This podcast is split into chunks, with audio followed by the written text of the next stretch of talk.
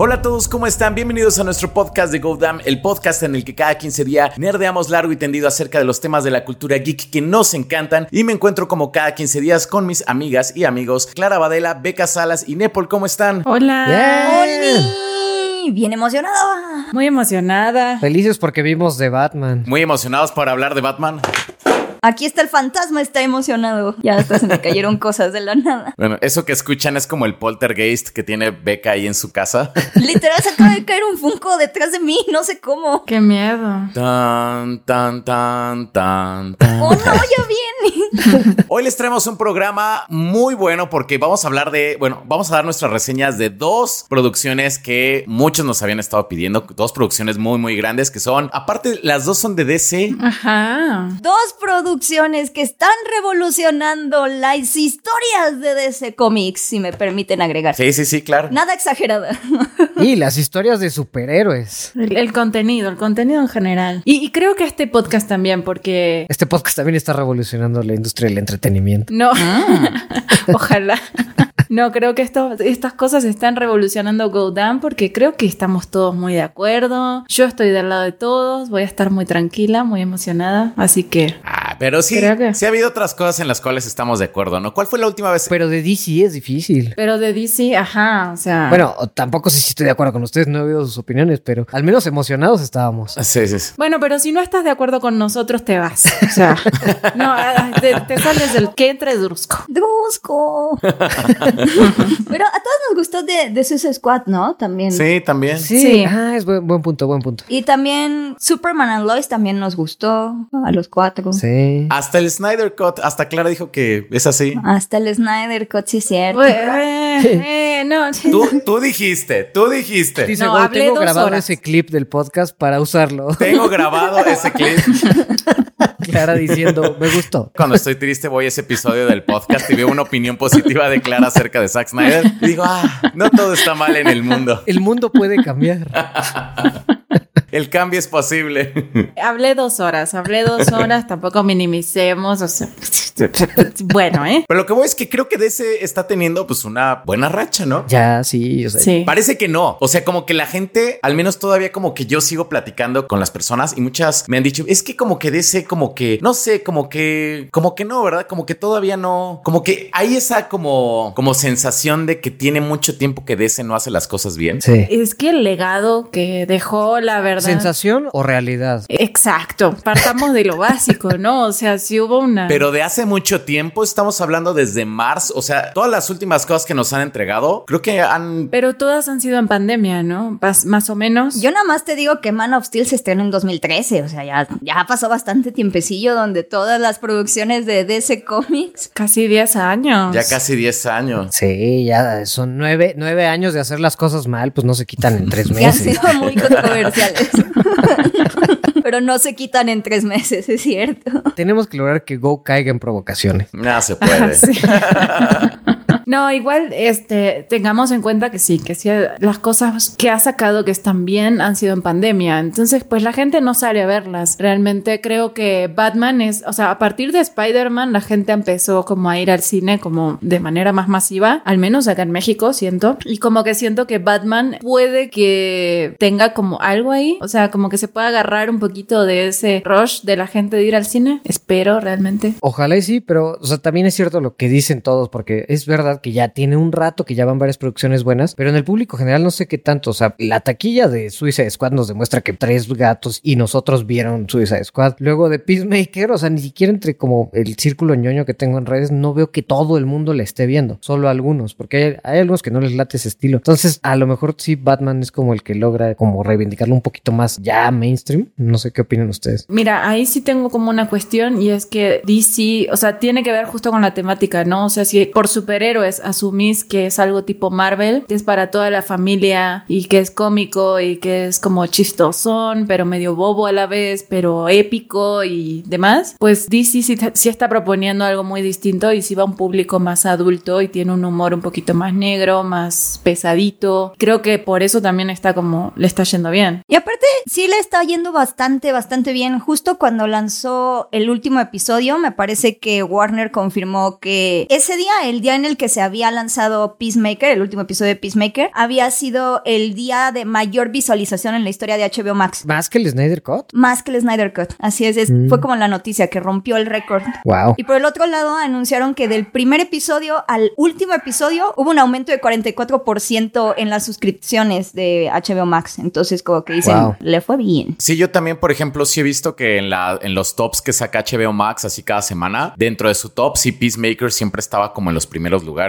Ay, qué bueno saber eso, porque sí, yo, yo traía esa sensación. La verdad es que lo que dije está basado en la sensación, no en datos. Este, y, y sí me agüitaba porque dije, pues a mí Peacemaker me gustó mucho. Digo, ahorita hablamos de eso, pero me gustó mucho, mucho esa propuesta. Y dije, no, que no sea como Suiza Squad. Pero bueno, igual y empezamos con otras cosas antes ya de pasar a Peacemaker y Batman. ¿Qué piensan? Vamos con las noticias, ¿no? Va, va, va, va, va. Igual hay códigos de tiempo en la descripción por si quieren saltarse a algún lado. ¿Cuáles son las noticias? Sí, y la verdad es que seguimos con las noticias superheroicas porque al parecer Marvel no se quería quedar atrás y pues resulta que Patrick Stewart confirmadísimo su regreso y confirmadísima su presencia en Multiverse of Madness de Doctor Strange. Chan, chan, chan, chan, chan. Oigan, si vieron esa entrevista en la que le preguntan a, a Patrick Stewart, oiga, este, ¿qué se sintió aparecer en el tráiler de Doctor Strange? Y Patrick Stewart, Sí. ¿qué es un Doctor Strange?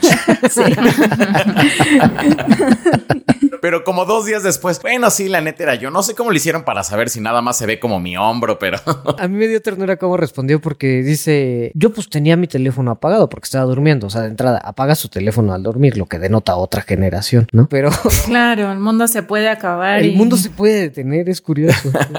oh, yo sí apago mi celular para dormir. ¿Qué? ¿Qué clase de monstruo? Yo descubrí que sí, que lo tengo que poner en no molestar. Pero ¿y si pasa una emergencia? ¿Sabes qué hago? O sea, por ejemplo, tengo un teléfono en la casa que no lo tiene nadie más que mi familia. ¿Tienes un teléfono en la casa? Sí, sí. Ah, yo también tengo un teléfono. Yo también. Pues es que ya venía con el internet. Sí. Nah, sí, es broma. No te hagas el joven, ¿eh? No le di el teléfono a nadie más que a mi familia. Entonces dije, bueno, alguna emergencia, pues los de mi familia tienen ese teléfono, pero fuera de esos, me chupo un huevo todo lo demás. Ah, bueno. Eso es muy listo. Ah, pero lo silencias. Ah, no, sí lo apagas del todo. no, este le pongo silencio, pero pues, o sea, ni internet, ni sonido, nada, nada, nada. Es que imagínate apagarlo y luego volverlo a prender y las mil notificaciones que te van a llegar en avalancha en ese momento en cuanto lo prendas. Yo no podría con eso. Sí, no. Y, y menos si eres Patrick Stewart y saliste en un tráiler. Uno no es tan popular, ¿verdad?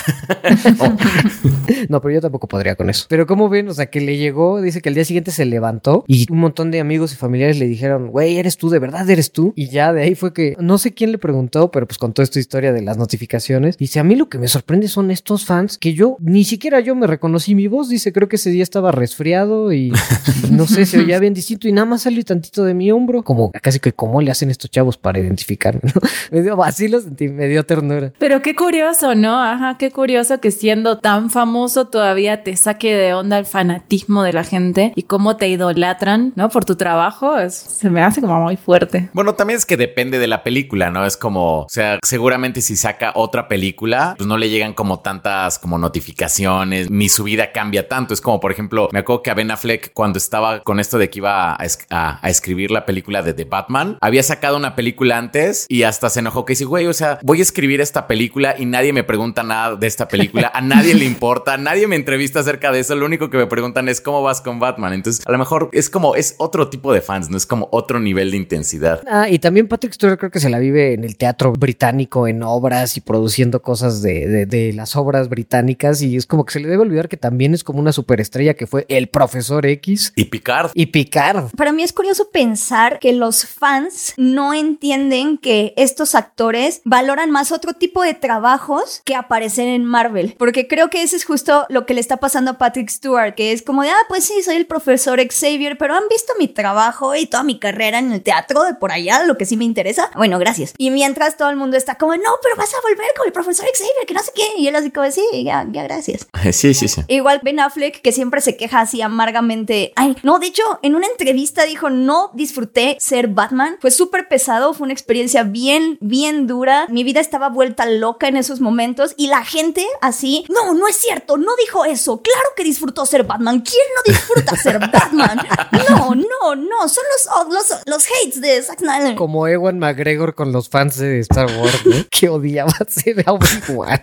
Y es como, dejen a los actores trabajar en los papeles que les dan de comer y que no les pueden no gustar, ¿no? Y ya, o sea, es muy curioso. Me acuerdo también de Jesse Eisenberg cuando fue el ex Luthor que lo llevaron a, a la Comic Con y él dijo que no disfrutó la experiencia porque, o sea, en, en- en sí él se siente como ansioso cuando hay mucha gente cerca. Esto era pre-pandemia y dice, no, es que realmente no lo disfruté, o sea, es que había mucha gente, ¿no? Y también como que la gente como que lo vio raro de que, ay, ¿cómo que no disfrutó estar en la Comic Con? ¿Qué le pasa? Por eso es triste cuando le pasa a actores que de verdad sí lo disfrutan, así como Andrew Garfield, que va a la Comic Con aunque no lo inviten y se viste y hace preguntas. Ay, que es su sueño. Que a él le den malas películas, como, güey. Oigan, pero del tráiler, ¿qué otra cosa vieron? Está muy interesante lo de que Alan, bueno, está como ya ven, es que hay un montón de rumores, ¿no? Pero, híjole, está como difícil separar cuáles sí pueden ser como factibles y cuáles son ya sueños húmedos de los fans, ¿no? Pero aquí como que sí siendo un poco más sólido que sí sean los Illuminati, ¿no? Con Sí. Patrick Stewart. Creo que eso es lo más sólido que hay, ¿no? ¿Y quién más creen que estén los Illuminati? Yo espero que esté Blade. Estoy, estoy muy ansiosa de que ya aparezca Blade. Estoy muy emocionada. Y hay una teoría loca que dice que va a aparecer Blade porque necesita la información de Wanda para buscar a no sé qué vampiro. Entonces estoy como muy emocionada. Claro, no, pero además eso tiene como sentido, ¿no? Después de, de toda la, lo de Eternals y como lo que se ve que se vienen preparando detrás con otros personajes, entiendo que tiene como sentido que podría estar Blade. Es que sí tienen que meter cosas que tengan sentido, no pueden sacar así como el profesor X y Namor y Black Bolt y así como todos estos que, así como de la manga, ¿no? Así como... Justo en, en Black Bolt pensaba, porque yo no creo que vayan a ser todos los de los cómics, porque si meten a Black Bolt, pues de pronto tienen que decir, ah, sí, cierto, están unas cosas que se llaman inhumanos, pero nada que ver con la serie que no nos pegó y que todo el mundo dio, sino estas son otra cosa. Entonces yo creo que, o sea, sí va a haber un par de los cómics, pero la mayoría van a ser cosas que ya hemos visto en el MCU. Alguien de Sí. Eternals, alguien que hayamos visto en las de Guardianes o de Thor. O sea, sí creo que van a usar personajes que ya han salido en, la, en las películas, ¿no? Sí, que realmente es lo mejor, pues, porque si no, sí se, sí se vería así medio chafa. Sí. O igual y sale de Watcher así con su cabezota. Que podría, porque si todo está tan conectado con este What If y demás, de alguna manera ya está dentro, ¿no? Sí, pero pues, digo, o sea, no tendría mucho sentido que el Watcher esté con los... Pero pues es que no sé, quién sabe qué vayan a hacer. O alguno de What If por ahí, no sé, algún personaje que haya salido por ahí en algún universo. Supongo, ¿no? Sí, yo creo que por ahí va a ir. Pues tan solo la capitana Carter yo creo que también está más que confirmada, ¿no? Apareció en el póster o se vio por ahí su escudo en el póster. Sí, el escudo. El escudo. Más aparte que el malvado Doctor Strange, ¿no? Que también ya está más que confirmado que va a tener ahí. Que va a ser el antagonista o uno de los antagonistas. Uno, sí. Y que esta podría ser la posibilidad de Marvel de recastear a Black Panther también. Ah, también, también. ¿No? O sea, como traer algo así como del What If, el multiverso y demás. Y de repente, ah, bueno, miren, este es Black Panther de otro universo. ya. Eso ya está muy de cómic. Eso sí ya es muy de cómic. Me gusta, me gusta eso, me gusta. Igual que Tom Cruise como Superior Iron Man. Chan, chan, chan. Que eso no, enten- no entendí si está confirmado o es rumor. No, es rumor. O sea, es un deseo. No, no ni siquiera- yo creo que más que rumor es como un deseo lejano. O sea, si sale Tom Cruise, Marvel se fue al carajo. O sea, no es así de simple. no, no encuentro otra, otra. Yo creo que sí quieren la lana, porque de entrada que Patrick Stewart confirmar en menos de 24 horas que sí es, es porque ya no aplicaron la Andrew Garfield de no, cállate, cállate, actúa, actúa. Aquí sí ya les dijeron, güey, queremos mil millones de dólares. Sí, confirma. Es más, eh, si no eres Patrick Stewart, el del tráiler, seguro le llamaron y le dijeron, oye, güey, sí, di, di que sí.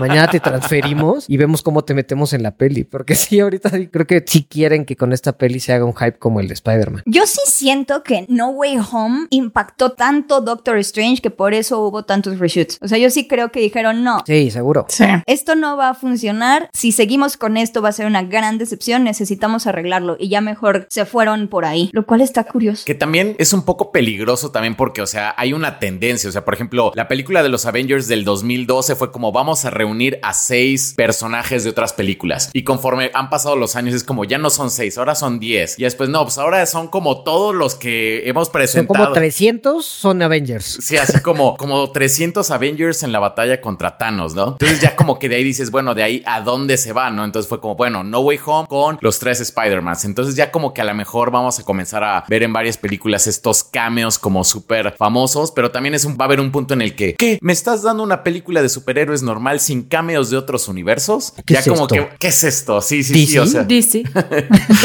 sí, entonces, pues quién sabe cómo en qué desemboque, ¿no? Pues no sé, pero para jugarle un poquito como abogada del diablo, yo soy muy fan tanto de Marvel como de DC, pero después de Batman, ya comparando, digamos, como Batman con No Way Home, creo que me intriga y me emociona más lo que está haciendo DC Claro. que lo que me está Pues sí. ofreciendo Marvel, que es como... Que vi que era una, una pregunta muy sonada, o sea, ¿cuál película es mejor, No Way Home o The Batman? Pero, pero es que no hay punto de comparación, o sea. Sí, No, digo, al rato lo podemos Sí. pero a mí sí, me di cuenta que me emocionaba muchísimo más de Batman y salí muchísimo más contento. Como que Spider-Man, entre como que, el- o sea, el gran evento era que salieran los tres Ajá. y ya lo sabías, ya lo veías venir. Entonces ya, pues, ya que sabías que sí iban a estar, pues ya la ves y sales y dices, ah, pues sí estuvieron, ¿no? Pero de Batman como que sí era un- una incógnita fuerte, me emocionaba mucho y por suerte, al menos yo salí satisfecho. Pero bueno, todavía reseñas, no, todavía reseñas, no. Así, no es que digo que estoy como de acuerdo con Beca. No, Pues, Nepal, no, Nepal. Ah, sí, sí. Bueno, a ver, ya spoilers de Batman. No, este. Cuando se muere Catwoman. Bueno, bueno, entonces antes de pasar a eso, ¿cómo ven el chismecito de que arrestaron a Homelander? Ah, eso está muy bueno. Esto- Me reí mucho con esa noticia. Es de esas cosas que no te esperas y es como que... Pero dices, ah, bueno, gracias. La realidad supera la ficción. Pero ¿cómo estuvo bien? ¿Ustedes leyeron bien las notas? Porque yo nada más vi como los memes y excertos de Facebook.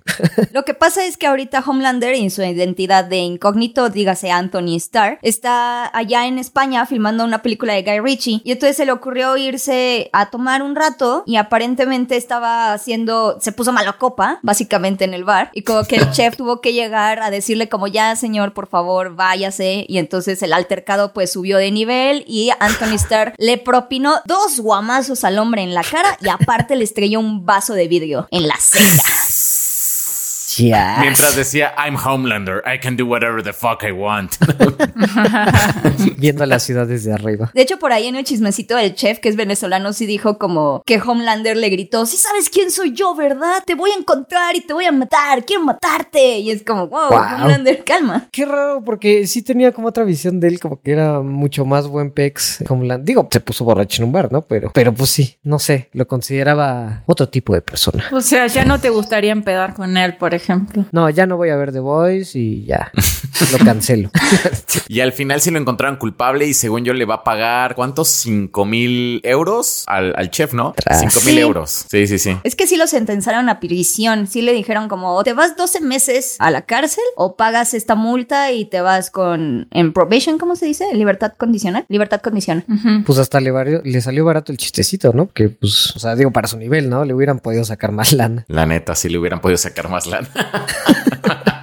Ya, y es que yo quería mencionar algo de España ahorita que dijeron, pero no tiene nada que ver. ¿De qué? Que anunciaron una nueva región de Pokémon. Ay, sí, Eva, España. No, sí es muy importante de hablar del gato marihuano. Necesitamos hablar de Sprigatito. De Sprigatito. No, yo estoy enamorado del, del de fuego que se coco. llama Fuecoco. Fuecoco, güey. Es un cocodrilo de fuego y es Fuecoco. ¿En serio es un cocodrilo? Yo creí que era una Among Us. Pero a ver, explícame qué. No, nada más cada que como que hacen una nueva generación de Pokémon anuncian, anuncian los y, es, y últimamente han estado basados en distintos países, las regiones de Pokémon. O sea, la- Ah, ok, ok, ok. Ah, Estuvo Francia, estuvo Inglaterra, estuvo Hawái, pero la última va a estar basada en la península ibérica de España. Entonces los nombres de los de dos de los iniciales están en español, cosa que es bien raro un Pokémon con nombre en español, nunca lo habíamos visto. Y entonces hay uno que es el que dice Beca que es el gatito marihuano, que se llama Sprigatito, el cocodrilo de fuego que se llama Fuecoco y un pato, pero ese no tiene nombre español, nada más dice Quaxley. Quaxley. ya fue mucho, ponle Quaxley. Sí, ya, ya no se nos ocurre otra cosa. Yo quiero preguntarle al equipo de marketing de Sprigatito, o sea, ¿por cuántas personas pasó el diseño de Sprigatito y nadie vio que tenía una hoja de marihuana dibujada en la cara? O sea, sí, cañón. Que yo creo que todos lo vieron y todos dijeron, va. me rifo por los memes.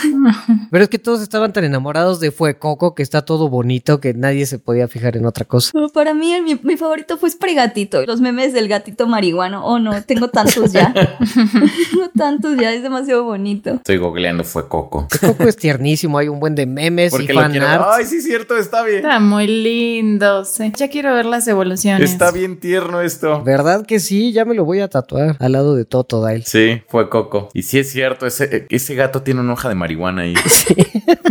y es verde. Y Quaxley, de hecho, es una referencia a Yoyos, porque su fabuloso peinado, si buscan a Yosuke Hirashigata, Yoyos, es exactamente el mismo peinado que el de Quaxley.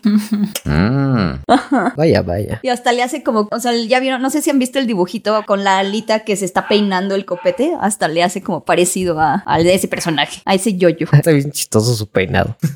Pero bueno, ya que estamos en el mood de hablar de criaturitas raras que no existen en el mundo real y no sabemos realmente si serían amigos o enemigos, ¿qué les pareció la invasión de las mariposas Eagly y que resulta que Batmite es canon en el DCU gracias a Peacemaker? Tararán, tan, tan. Les late que le empecemos a dar hablando de esta gran, gran serie. Sí, sí, sí, me late, me late, me late. Sí. ¿A ustedes qué tal les pareció? Vamos con opiniones generales, ¿no? Así como de toda la serie. Sí, porque no Va. pudimos hablar como de los otros capítulos, ¿no? Va, va, va. A mí me gustó mucho, mucho, mucho, mucho. O sea, creo que lograron hacer algo muy original en el género, pues, nuevamente con personajes que pues no le importaban al público general o algunos, mm, o sea, Peacemaker la verdad es que me daba totalmente igual, pero me pareció muy padre lo que hizo James Gunn, porque además no, no lo siento como solo comedia, sino que creo que la acción es buena, los momentos sentimentales son buenos, hubo muchas, muchas cosas que a mí me gustaron de Peacemaker. Sí, a mí también. La verdad es que la disfruté mucho. Tenía como miedo al principio de que empezara bien y en los últimos capítulos cayera, pero siento que fue muy buena hasta el final, o sea, y, y desarrolló muy bien como no solo los personajes, como dice Apple, de que ni te importan ni sabes quiénes son y pueden ir y venir o llamarse con otro nombre y no importa. El punto es que para cuando termina la serie ya estás súper metido en su historia, estás súper involucrado y también siento que cuenta como las relaciones personales o las, las historias también, por ejemplo, sobre todo la de Peacemaker, son muy buenas. La verdad es que eh, emocionalmente está muy bien desarrollada. Me gustó mucho en general. A mí la verdad me gustó, me gustó bastante. Tal vez los primeros episodios como que no me convencían del todo porque no me gustaba particularmente la comedia que llevaban, o sea, los diálogos cómicos, como que no me no me parecieron así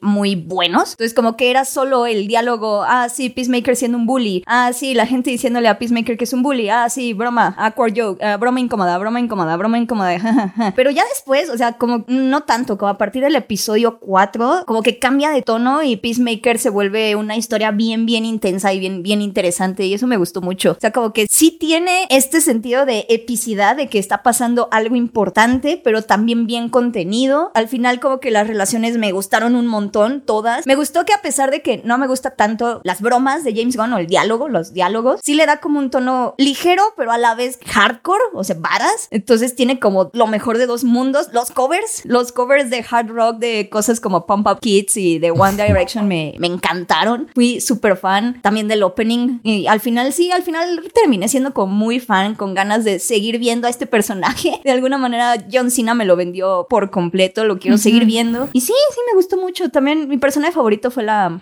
¿cómo se llama? La hija de, de Amanda Waller. Adebayo. De Bayo. De Adebayo. Ese fue mi personaje favorito. Yo fíjense que cuando salí de ver la película de Suicide Squad, me acuerdo que Peacemaker, o sea, realmente como, o sea, se me hizo como bueno en la película, pero sí dije, ah, bueno, como que le acomodaron a, J- a este John Cena, un personaje que pudiera ser así como este militar, así medio acartonado, pero la verdad es que yo no tenía ganas de ver la serie de Peacemaker. Y ya cuando comencé a ver la serie y vi como todos estos matices que tiene y todo este backstory que le dan al personaje, la verdad es que, como dice Beck, o sea, me lo vendió completito al personaje. Y realmente, o sea, no es un personaje muy importante en los cómics, o sea, sí tiene como algo de historia, pero realmente son muy pocos los cómics en, en los que aparece. Entonces, como que sí, James Gunn podía como darle como un giro interesante como al personaje y creo que lo logra respetando incluso muchas partes muy importantes del personaje. O sea, parece que es como algo completamente alejado de los cómics, pero creo que es una adaptación muy buena, particularmente con este mantra de, de querer como preservar la paz, no importa cuántos hombres, mujeres y niños tenga que matar. Y es algo que suena absurdo en la película Suicide Squad, porque en la película Suicide Squad te lo venden como este personaje absurdo, pero conforme van pasando los episodios como que comprendes por qué estas contradicciones tienen sentido en su cabeza. Como que dices, ah, ok, ya, Sí, sí, ya sí. veo por qué piensas así, ¿no? Entonces sí, la disfruté mucho. Eso que acaban de decir me parece muy impresionante de, de James Gunn, porque en la película, sí, en, o sea, en la película de Suicide Squad, sí logra que sea un personaje por el que a mí, por ejemplo, me importaría tres carajos ese personaje, porque es como el con el que no empatizo, con el que trae los valores con los que no cuadro yo, con el que el que trae la moral con la que no cuadro yo, el que es insoportable y el que está interpretado por un tipo mamado que se ve súper bully. Y, o sea, como también estaba como, como así como Tigo que dije, pero, o sea, ¿qué va a hacer? No me interesa absolutamente nada y como que nuevamente me sorprende y me sorprende más como que tuviera esto planeado para el personaje. No sé qué tanto lo planeó mientras ya teniendo Suicide Squad planeada o se le fue ocurriendo conforme fue conociendo a, John Cena o lo que sea. Pero sé cómo llegar a eso que, el mismo creador cree dos versiones del personaje, un crecimiento tan fuerte de, su, de ese personaje que es, o sea, si lo vemos en Suicide Squad, a lo que es en el último capítulo, o sea, ya la, todo el avance que tuvo en el último capítulo como persona, me parece muy, muy, muy cabrón eso de James Gunn. Fíjate que eso se me hizo también súper raro porque según lo que dijo en una entrevista, dijo que se le ocurrió lo de la serie de, Peacemaker cuando estaba grabando ya la película de, Suicide Squad y que en una toma que hizo de John Cena como que vio algo en sus ojos, bien romántico lo dijo.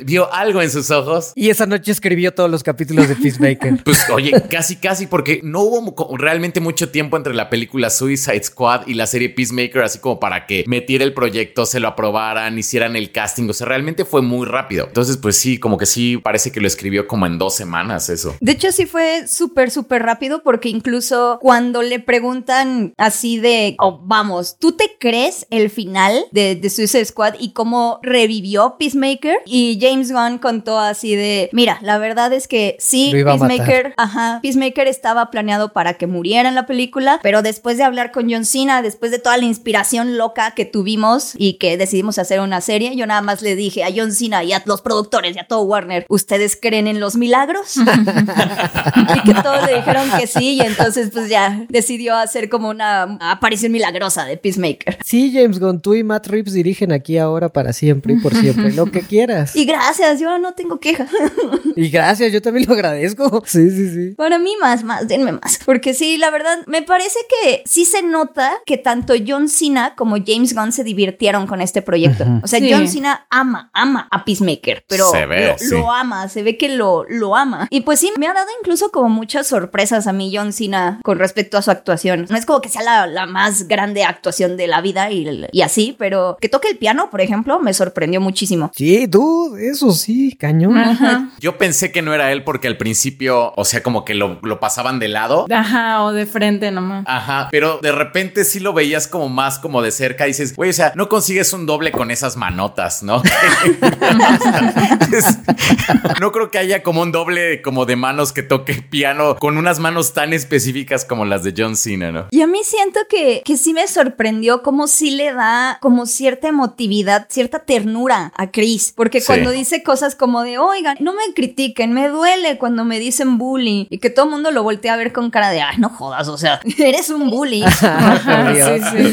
Esas son como las partes que dices como, ah, no, esa es la parte chistosa en la que se están burlando de la fisonomía de John Cena, ¿no? De que sí parece bully, que parece malvado, pero después ves su historia y es como de, ay, o sea, no, de verdad, sí era un bully, pero tiene demasiados problemas.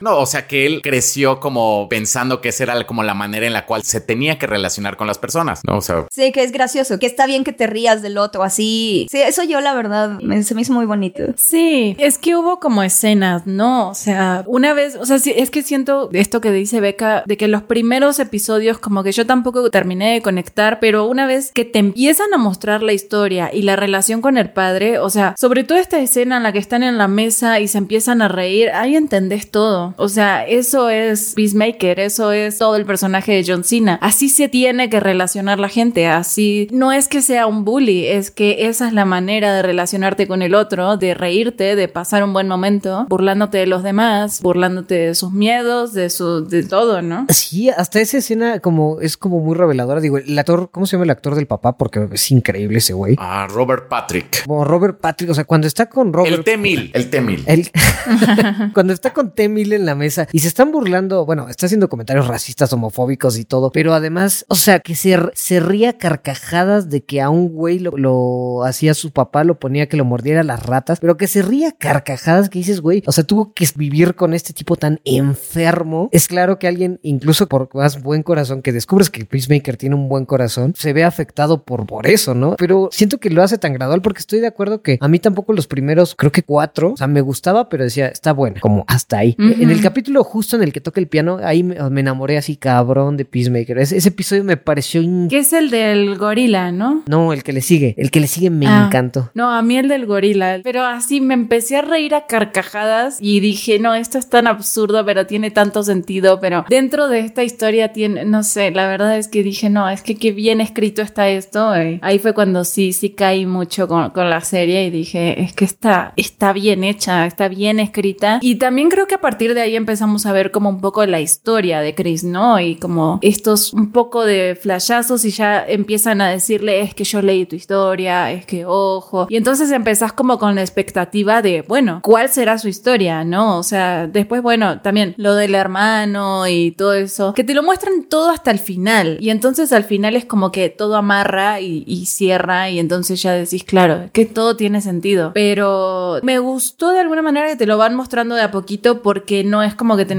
todo un capítulo súper emocional, sino como que hay un buen balance entre lo cómico, lo absurdo y lo emocional. Me acuerdo que hay una escena que me gustó mucho cuando este vigilante sale como de la cárcel. Algo como, no me acuerdo bien como este qué está pasando, pero hay como una cuestión como muy emocional y hay unos flashbacks y está como Sí. vigilante saliendo. Y me acuerdo que sí dije, güey, qué buena serie. O sea, qué, qué Sí, bien sí. está esto. Un detallito que igual ya es como ponerme como muy picky, que por ejemplo, lo del hermano, lo de la muerte del, del hermano, como que sí te lo muestran desde el principio y como que sí ves venir el hecho de que fue Peacemaker el que lo mató. O sea, no se siente como una gran revelación. Aún así sí se siente como muy fuerte el episodio en el que ya los ves que el papá los, los está poniendo a pelear como si fueran perros y lo mata, pero igual sí me hubiera gustado que tal vez que, que eso se viera como completamente hasta ese episodio. Creo que lo hubiera disfrutado más. A mí sí me gustó como que lo fueran mostrando a pedacitos, porque creo que los primeros nada más le hice desde que mataste a tu hermano, su papá, algo así le dice. Y luego son flashbacks como muy chiquitos. Si te fijas, como ponen como pedacitos de la escena y hasta el final la ves completa. Con espuma en la boca.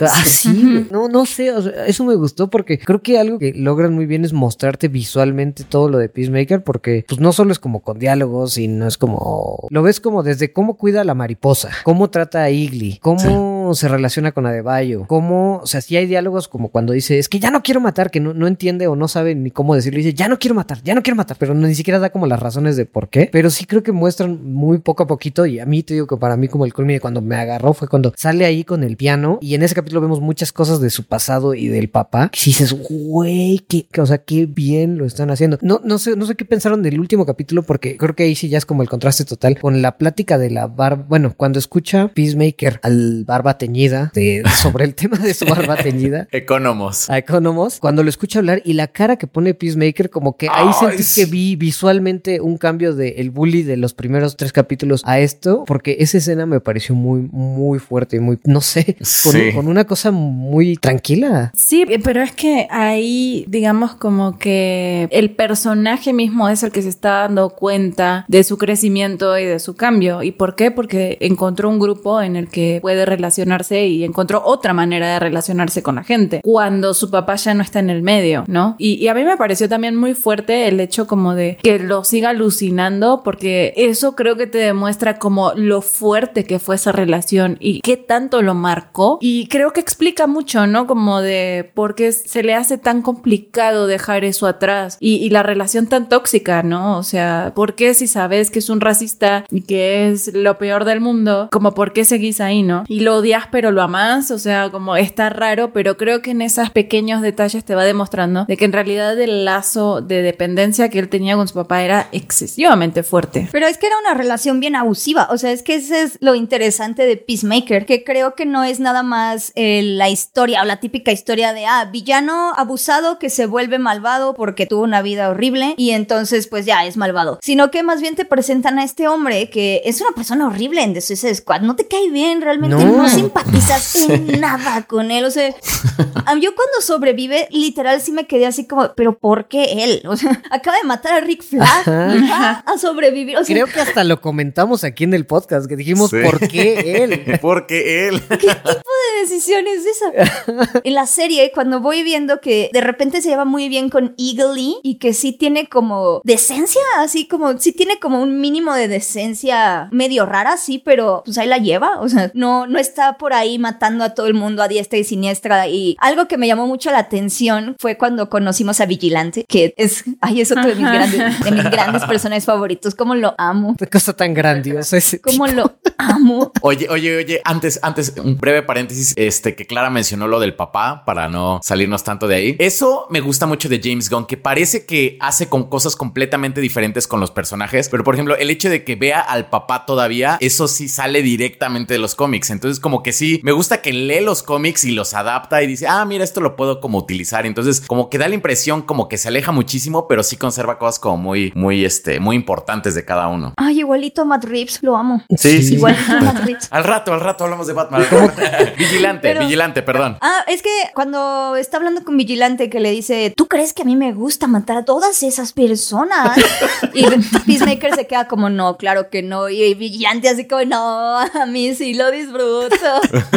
me hizo reír mucho, pero me, sí me hizo como preguntarme por qué te están poniendo a Peacemaker así. O sea, ¿Por qué quieren que, que él crea que tiene mínima decencia? ¿Por qué? Y una vez que va entrando el papá, o sea, no sé si es como algo muy cercano a mis experiencias personales, como creciendo con mi familia, pero, o sea, lo identifiqué así. Es como, ah, claro, claro, o sea, oh, damn. Así, ah, es el tío Alberto, ¿no? Es como de, ah. Por eso está así Peacemaker. Ah, como mi primo el chato. Entonces, o sea, como que sí le dio una dimensión muy diferente. Hubiera convivido dos veranos más con el primo el chato y también hubiera sido Peacemaker. Sí, o sea, cañón, es que.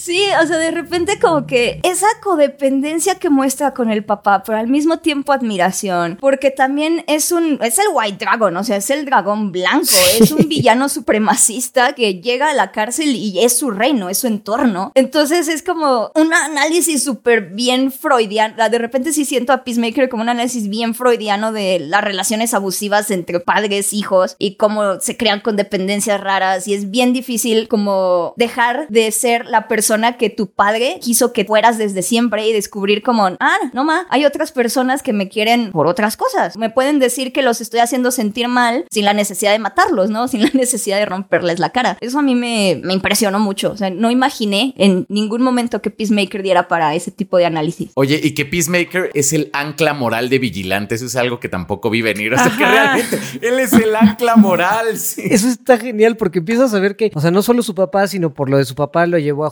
con tipos como Vigilante, que la neta sí está súper desviado ese güey, nada más porque lo construyen de manera pero verdaderamente graciosa. Esa escena cuando dices lo de, ¿tú crees que yo disfruto matando a alguien por hacer un graffiti? No, no lo disfruto. Un graffiti, güey. O sea, mataba gente por hacer un graffiti. O sea, no sé, todos los diálogos y la interpretación de Vigilante son muy graciosos, pero es un tipo terrible, horrible, horrible, horrible. Y dices, bueno, es que se juntaba con pura gente así, no es que él sea, o sea, no es que él ni esté desviado, ni sea un psicópata, solamente tuvo como muy malas experiencias y relaciones, ¿no? No, pero es que yo siento que ahí hay un punto importante. O sea, creo que nada de esto justifica, ¿no? A Peacemaker, la basura que es en The Suicide Squad, ¿no? Pero entonces ahí vemos como decís, bueno, o sea, vos crees que podés ver lo bueno y lo malo, y vos crees que hay gente buena y hay gente mala, pero creo que esta serie con todos los personajes te dice que están todos en el mismo saco de grises. O sea, la escena en la que está, ¿cómo es? La hija de Amanda Waller. Adebayo. Adebayo. Adebayo. Está sentada afuera como de la cárcel cuando sale Peacemaker y le dice, híjole, y ese tipo adentro podría morir, pero mira, nadie va a hacer nada. Y mientras él esté en su vida, todo va a estar mal y entonces la manera en la que lo manipula para que entre a matar al padre de Peacemaker es muy fuerte. Y se supone que ese es el personaje bueno,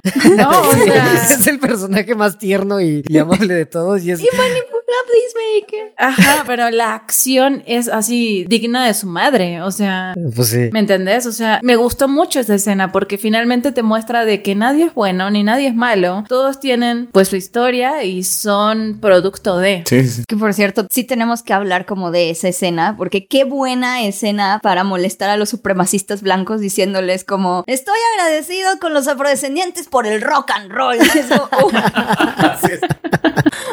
qué bueno. O sea, James Gunn es muy bueno. Entonces, no dijiste eso.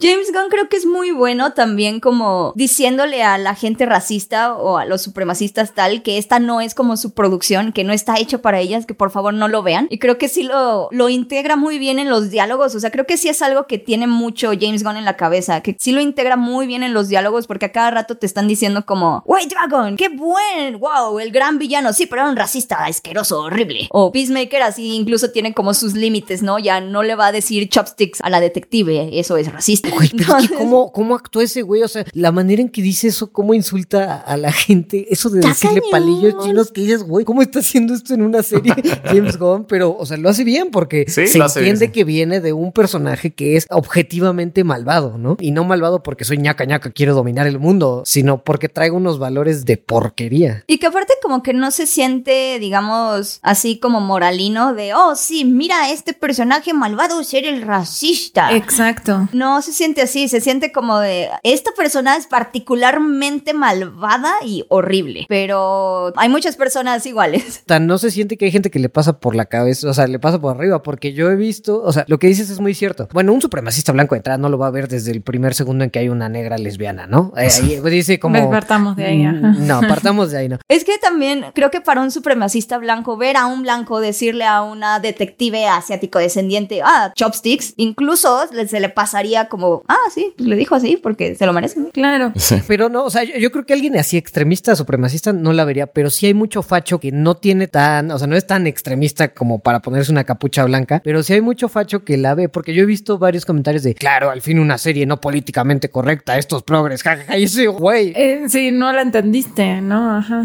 Pero lo mismo dicen de un buen, o sea, por ejemplo, también sobre The Boys, como, ah, sí, claro, están como contra, y, y sobre Cobra Kai, y como otras cosas que tienen como por ahí metidas, pues varias ideas como consideradas progres, pero no las notan, no las notan, no sé, o sea, no, no sé por qué. No, no las ven. Yo no siento que sea tan sutil esta como por decir algo de Voice o Cobra Kai. Yo creo que este es, es muy Sí. directa. Sí, esta es muy, esta es más directa, sí. Es directa en cuestión, o sea, por personajes. O sea, creo que si vos ves la imagen como general, sí, ok, es muy directa, pero también te están mostrando algo que es muy importante, que el, el protagonista, Peacemaker, es hijo de este supremacista blanco y tiene una relación muy cercana y lo ama, a pesar de todo, a pesar de que lo odia, también lo ama. Entonces, hay como dos o tres escenas en las que todo el mundo le dice así como, es obvio que tu papá es racista, ¿no? Y él así como de, no, no, no, no, no, no, no, no, a mí no me vas a venir a decir que mi papá es racista porque no, simplemente es y se saca alguna ex- excusa de la manga. Lo mismo él, ¿no? Como lo que dijiste es muy racista y está horrible. No, no, no, no, no, no, no. Y trata de justificarlo. Entonces cuando tenés como eso en pantalla con el protagonista, es como también una manera de decir, sentí yo, ¿no? Como medio de simpatizar con la gente, de decir, ok, se te pueden ir algunos comentarios, sabe que es racista, pero también, o sea, entiendo completamente que si tu papá hace ese comentario, o sea, a lo mejor no se pone la capucha blanca, pero a lo mejor sí le dice palillos chinos a un chino, ¿no? Sí. Entonces es como de repente como decir así, bueno, entiendo que podés vivir con esto en tu casa y es algo cercano a todos, no te condeno, pero sabe que es racista. Y es que es eso, o sea, la mayoría de las personas racistas u homofóbicas piensan que no lo son. O sea, esa es como la gran mayoría de esas personas. O sea, realmente- o sea, ¿cuántas veces, veces no hemos visto comentarios como, no soy racista, pero procede a escupir veneno? Procede a ser racista. procede a ser racista. No soy homofóbico, pero, pero, o sea, realmente ellos no lo ven de esa manera. Real- son muy pocos los comentarios que te topas, por ejemplo, en internet que dicen, la neta, yo sí soy racista. O la neta, yo sí soy homofóbico. Sí los he visto, sí los he visto. Sí, sí existen, sí existen. Pero, so- pero son, son contaditos, sí. Son los menos que al menos son honestos, ¿no? No sé si verlo desde ese punto de vista, No, pero no. pues Igual se me hace muy raro como que no lo cachen, porque sí hay como diálogos muy específicos de, ay, no, el hombre blanco otra vez pidiendo que cambien una palabra de su vocabulario. Qué tragedia. Creo que eso se lo dice a De Bayo. No me acuerdo a quién se lo dice, pero, o sea, sí hay algunos diálogos bien explícitos, pero pues no sé, que creo que de todas formas sigue siendo una genialidad que James Gunn logre atraer incluso a esa gente que espero, o sea, de pronto le, est- le está entrando ese- eso eh, ahí y de todas formas la puedan ver sin que digan, es que es una serie bien progre. Creo que es, no sé, no sé cómo lo hace. Y que aparte lo hace integrando muy bien las historias y el universo de DC. O sea, Mm. no sé cómo lo hizo para que Peacemaker fuera canon en DCU, en el DCU de Zack Snyder, ni más ni menos. Hasta Superman sale al final. Lo que no se logró en años, lo logró Peacemaker, que es tener como a toda la Liga de la Justicia de nuevo reunida. Eso es muy, muy increíble también. Ese episodio, la verdad, esa sorpresa, yo no me la esperaba y me encantó. Así, me encantó, me encantó. ¿Ustedes qué opinan? A mí también me encantó. Qué bueno que vi ese capítulo así. En cuanto me desperté, lo primero que hice fue prender HBO Max y ver el final de Peacemaker porque dije, este final seguramente me lo van a spoilear por ahí. Y sí, o sea, realmente veías como una de imagen. O sea, ese capítulo, ese final de la Liga de la Justicia, todo mundo lo estaba compartiendo. Entonces sí, qué bueno que lo vi así. Sí, yo no me acuerdo. Creo que sí alcancé a verlo en la noche, pero al día siguiente una página con millones, pero millones de seguidores. Así, lo primero que publica en Instagram es la imagen de la liga. Y yo así, no puede ser. Claro, dos horas después, dos horas se tardaron en bajarlo, pero ya lo bajaron. Pero llegué a la noche pudiendo ver como la sorpresa. ¿Saben qué está buenísimo? Que, o sea, por ejemplo, yo cuando vi esa escena, vi las siluetas y dije, ah, bueno, van a ser como las puras siluetas porque, pues, digo, no hay Ajá. presupuesto. Pero después la sorpresa fue que sí era Jason Momoa y sí era Ezra Sí. Eso me gustó muchísimo. O sí. sea, que dije, ay, güey, o sea, sí les alcanzó como para esto. Y bueno, No, y además de que se prestaran como para Sí. los chistes así como de, ay, este, coges con peces. y Y sí, y estoy cansado de ese rumor. Y Barry que le diga, sabemos que no es un rumor.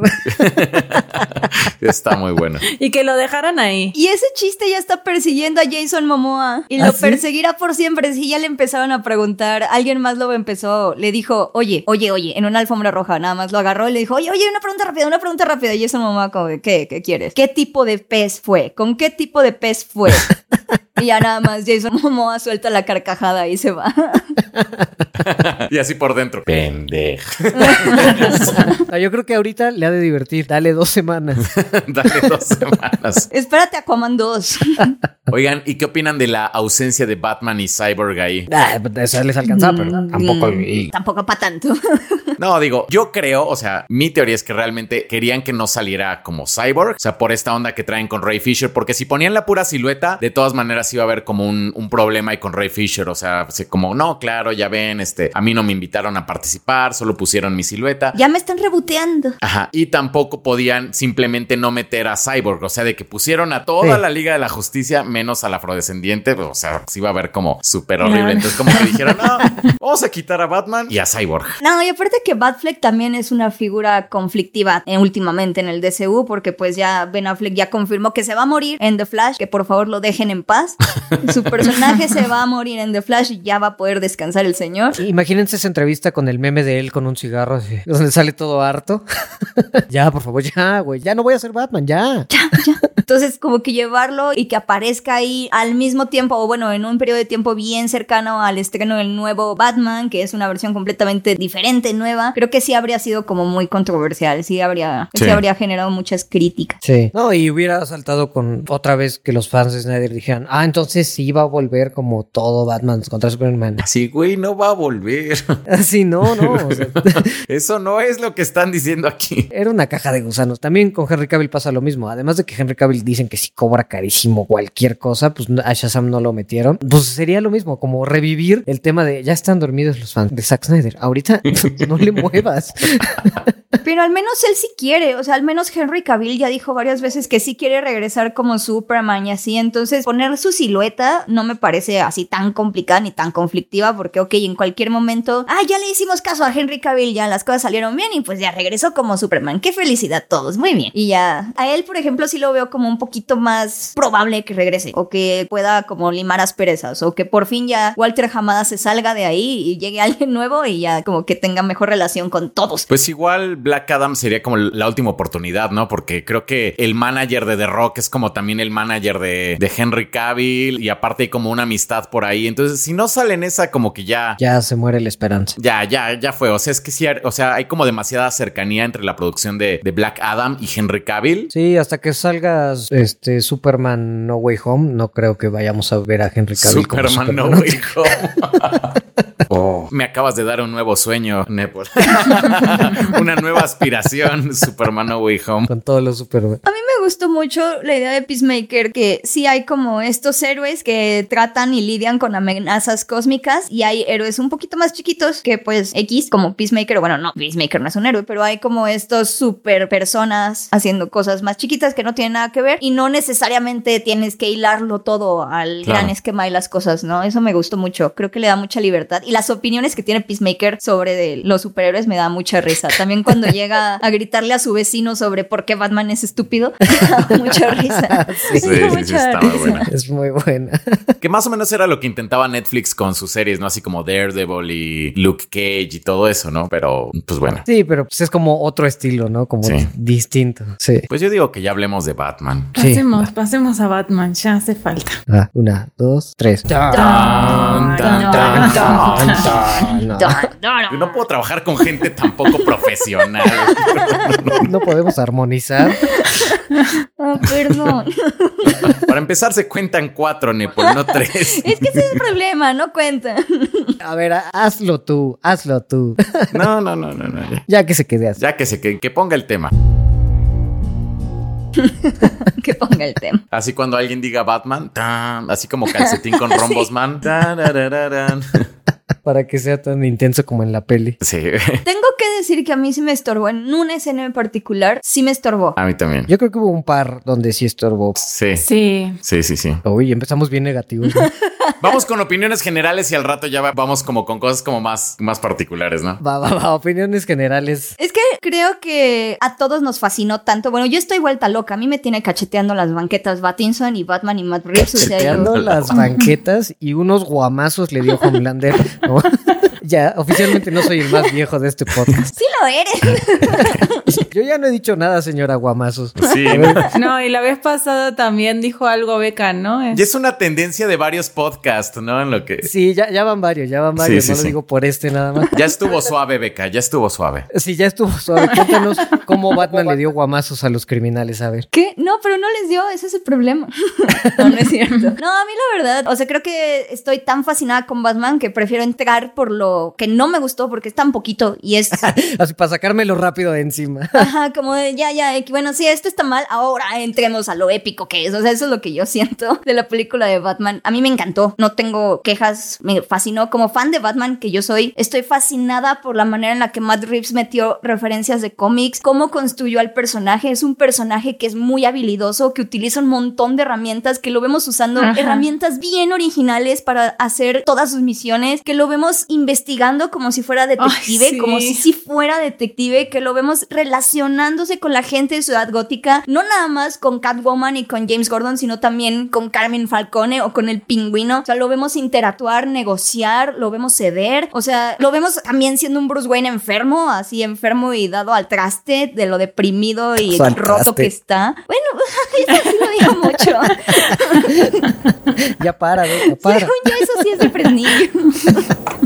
Según yo, eso no es de viejito, solo es de Fresnillo. Pero, Ah, bueno. pero o sea, a mí me, me encantó, me encantó la película y no sentí, bueno, sí, la primera vez que la vi, sí sentí que fuera un poquito larga, pero ya después, como que siento que, que no, que pasan muchas cosas. O sea, cada rato están como pasando muchas, muchas cosas siempre. Entonces, ay, no sé, me, me encantó, me fascinó. Sí tiene muchas escenas memorables, ¿no? Entonces como que eso lo hace que sea como que no se sienta como tan larga. A mí, bueno, yo también salí súper contento del cine. A mí me encantó, particularmente por algo que dijo Beca, que mezcla muy bien algunas historias de los cómics, cómics que no había dicho Matt Reeves que iba a usar y me encantó cómo mezcla ciertos elementos muy particulares que quedan muy bien, o sea, combinan muy bien estos elementos. Entonces creo que fue de lo que más me gustó. Me gustaron muchísimo los villanos, me gustaron mucho los personajes. No la sentí este larga, o sea, sí siento como que van pasan muchas cosas. Lo que sí es que sí siento que tal vez si uno va al cine pensando que es como más como de acción, como típica acción de película, es que sí tiene acción, pero no tiene la típica acción de película de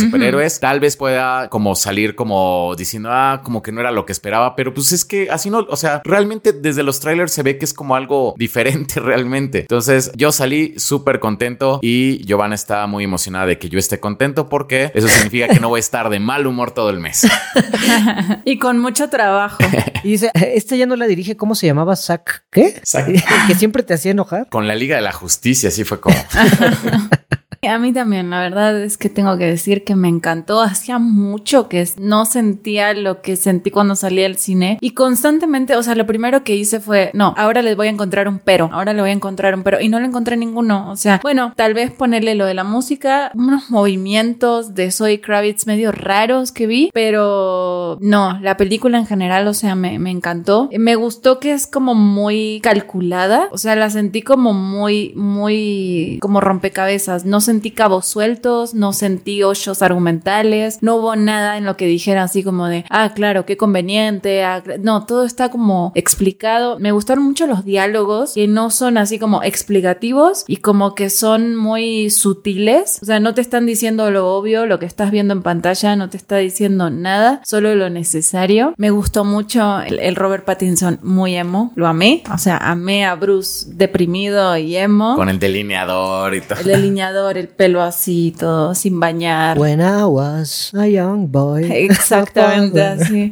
Lo amé, lo amé. Pero bueno, en general, la verdad, la película me encantó. O sea, sí, sí. Sí, por cuatro, por cuatro. La verdad es que sí, me, pues es lo mismo que, que han dicho ustedes. Me gusta muchísimo. Hay pocas cosas que realmente pudiera, pues, como criticar seriamente. Que me, o sea, es que ni siquiera son cosas que me molestaran fuertemente. Ajá. o sea, Sí. hablábamos de, de a lo mejor lo de la música, ¿no? Que sí te estorba un poquito, pero te estorba, a- o sea, está en el límite de que no te molesta. Ajá. Es que está, es tan grandioso lo que está Mm. pasando que la música es lo de menos en ese. O sea, funciona igual, ¿no? O bueno, pudo haber sido en una escena, ¿no? O alguna escena que sí, sí te estorba, pero no me resta, no me resta la suma de lo que Sí. sí, me parece una gran, gran, gran, gran película de detective, de Batman, de, de superhéroes, de todo lo que quieras, por todo lo que ya mencionaron, que sería como repetir mucho más de lo que ustedes ya dijeron. Una cosa que sí quiero decir que me gustó muchísimo la cinematografía, pero así muchísimo. Está preciosa, sí. Pero montones de lecciones, que ahorita hablamos algunas un poquito más de spoilers, pero montones de lecciones de cómo eligió contar ciertas cosas, Sí. nada más mostrándotelas, sin decirte nada, nada más mostrándotelas, porque, híjole, no sé cuántos diálogos traiga Batman y Robert Pattinson, pero son poquitos y como todo lo vemos a través de su perspectiva, si se fijan, creo que salvo un par de escenas al inicio, casi toda la película está mostrada Ajá. a través de los ojos de Pattinson, que eso también es difícil, aunque no parezca. No ves escenas independientes con los villanos, o sea, o, nada así, pero, o sea, no ves escenas donde no esté Batman o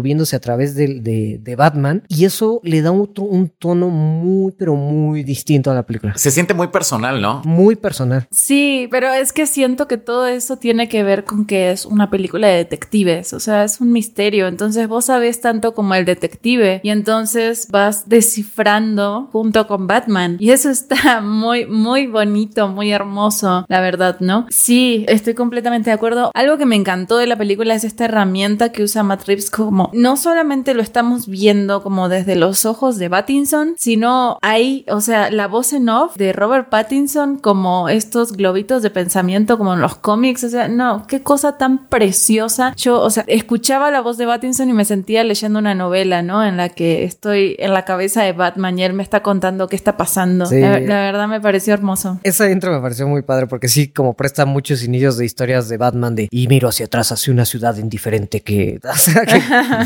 sí. que está como narrando una especie de poema. El monólogo interno, sí. Ajá, el, el monólogo interno que es todo poético, el de Batman. Este, me gustó mucho ese inicio. El inicio de la película está buenísimo, así con la batiseñal. Creo que fue de mis cosas favoritas, la batiseñal. Y de repente ves como la oscuridad. O sea que realmente se ve que los criminales le tienen miedo a la oscuridad. Eso es algo que no había visto en ninguna película de Batman. Que realmente veas así como el criminal, como pues así como promedio. Y de repente ve como el callejón así como oscuro y todo. Y dice, ay, güey, me voy por ahí o no me voy por ahí. Te juro que, que eso fuera de las escenas iniciales me hizo como así amar la película desde un inicio porque me parece creo de las mejores, o sea, top tres secuencias de la película, esa del inicio, cuando está lo de la batiseñal y lo que representa para los criminales, me pareció increíble ahí lo que hizo, las tres historias paralelas y cómo lo mostró, me encantó. A mí me gustó desde el minuto cero, o sea, ya spoilers, spoilers, spoilers, spoilers, spoilers. Hay una frase de Grant Morrison en su libro de Super Gods que me gusta mucho, que dice que Superman como que fue súper disruptivo porque cuando las personas vieron su cover por primera vez, o bueno, su portada, no sabían qué estaba pasando, o sea, no sabían si Superman era bueno o si se los estaba a todos matando, si les estaba aventando un coche o qué estaba pasando, ¿no? Porque nada más había como un hombre con un coche levantado con sus manos y gente asustada corriendo. Y siento que esa fue justo la misma vibra que me dio Batman en cuanto empezó. Ahí fue lo primero que pensé y dije como, oh, a esto se refiere Grant Morrison. O sea, porque ver los binoculares con la respiración en la ventana, que no sabes qué está pasando, si eso es un ninja, está matando a alguien, no, es un niño. Ah, entonces es Batman el que está viendo eso.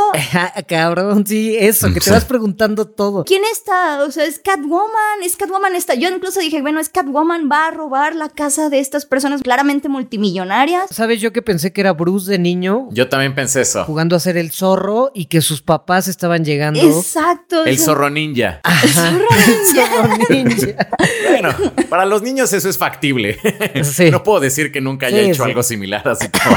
o sea, y lo peor es que no te da, o sea, no te dice la respuesta luego, luego, sino que luego hay como un corte a la vida de esta persona, de la persona que estábamos viendo a través de la ventana, que resulta ser el alcalde de Gótica, que está contendiendo contra una nueva tipa en unas nuevas elecciones, está perdiendo, está frustrado, y de repente de las sombras no sale Batman. Y además, o sea, me encanta que no, no sabes quién es. ¿Quién es este güey? ¿Es, ¿Es el director de campaña? ¿Es un espectador normal? O sea, como que todo se toma su tiempo para cada escenita. Bueno, excepto que sí lo ves en la, ya visto en el debate, en la televisión. Sí, en el ah, debate se ve él, sí, entonces sí es como. Ya se va él. Pero sí, o sea, no sabes qué onda con él y de repente de las sombras no sale Batman, sale el Riddler. Y ahí es cuando te cae que el Riddler fue el que estaba viendo a estas personas desde el principio, las estaba espiando y algo malo, algo muy malo está a punto de pasar. O sea, a mí desde esa secuencia fue como de, y, y te hacen esperar, o sea, no hace de inmediato algo malo, sino eh, de verdad se construye tensión, suspenso desde el inicio, ¿no? Y dices, a ver, ¿qué va a hacer este loco? ¿En qué momento lo va a hacer? Y al Riddler es torpe, o sea, su asesinato es bien torpe, se le va el arma por allá, tiene que correr para volverla a alcanzar. Es emocional. Es emocional, ajá. Sí, sí, sí, eso me gustó mucho, que sí se ve como, como que frío calculador al principio,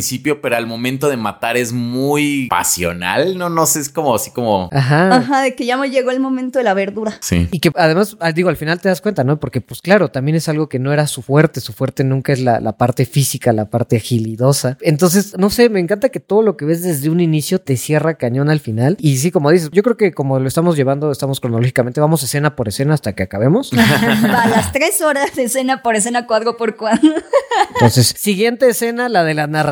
Debo repetir que me encantó ese tema de cómo ya hemos visto en otras películas de Batman, de el tema del miedo, ¿no? Que Batman tiene que representar miedo para el crimen. Pero si algo me gusta, y volviendo un poco a lo de la cinematografía, es que no todo te lo tiene que decir. Si bien si ahí tienes un narrador que sí está diciendo, soy el miedo, también no está hablando como, tengo que ser un símbolo del miedo, Alfred. O sea, como realmente te está diciendo otras cosas como, llevo dos años en la oscuridad, ahora la sombra soy yo. Está siendo como muy poético, no te está haciendo explícito en el Batman tiene que ser un símbolo del miedo para lograr aterrorizar a los criminales y con eso disuadir que, cometan crímenes dentro de Gotham, ¿no? Si no está siendo como más poético y como te lo muestra Matt Reeves es visualmente. O sea, yo me reí, me, aprecié y casi aplaudo cuando los criminales se asustan viendo a la oscuridad. Así que es algo tan sencillo, tan sencillo que no sé cómo no se le había ocurrido a otro director mostrar algo así, que simplemente no tiene que estar Batman ahí. Lo que ya representa Batman en su mundo ya es miedo y solo te lo mostró. Sí. Tengo que decir que justo en esa escena fue cuando a mí me estorbó la música porque son tres veces el clímax. Tres veces, tres veces el tan, tan, tan, tan. Y es como, ok, ya entendí, gracias. Sí, da mucho miedo.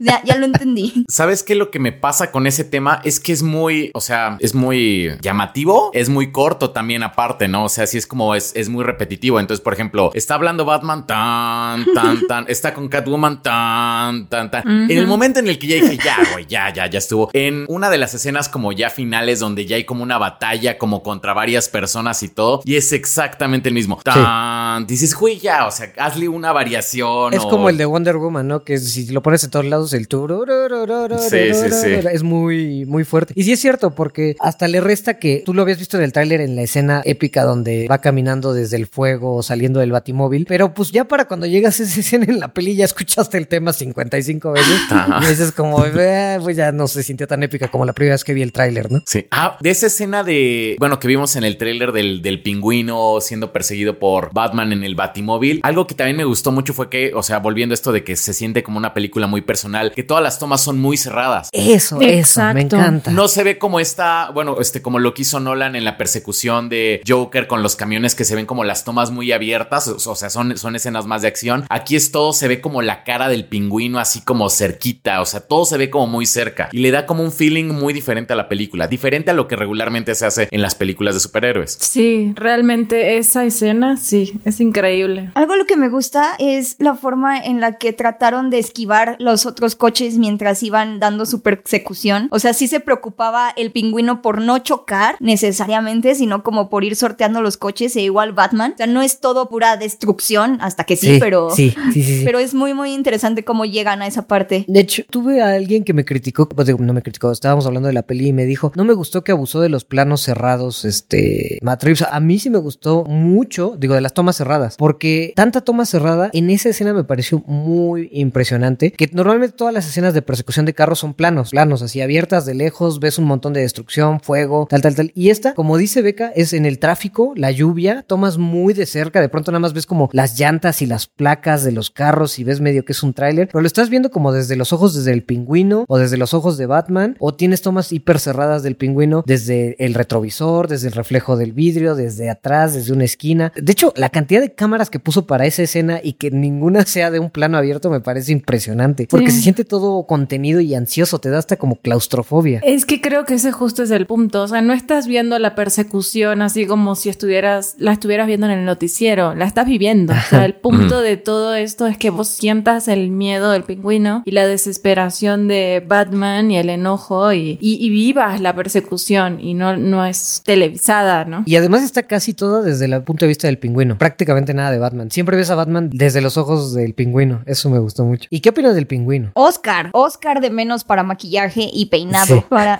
pero de menos, pero de menos. También podría ser contendiente de, de- de actor de reparto. Así, Oscar, no, no, no, se llama Oswald, no Oscar.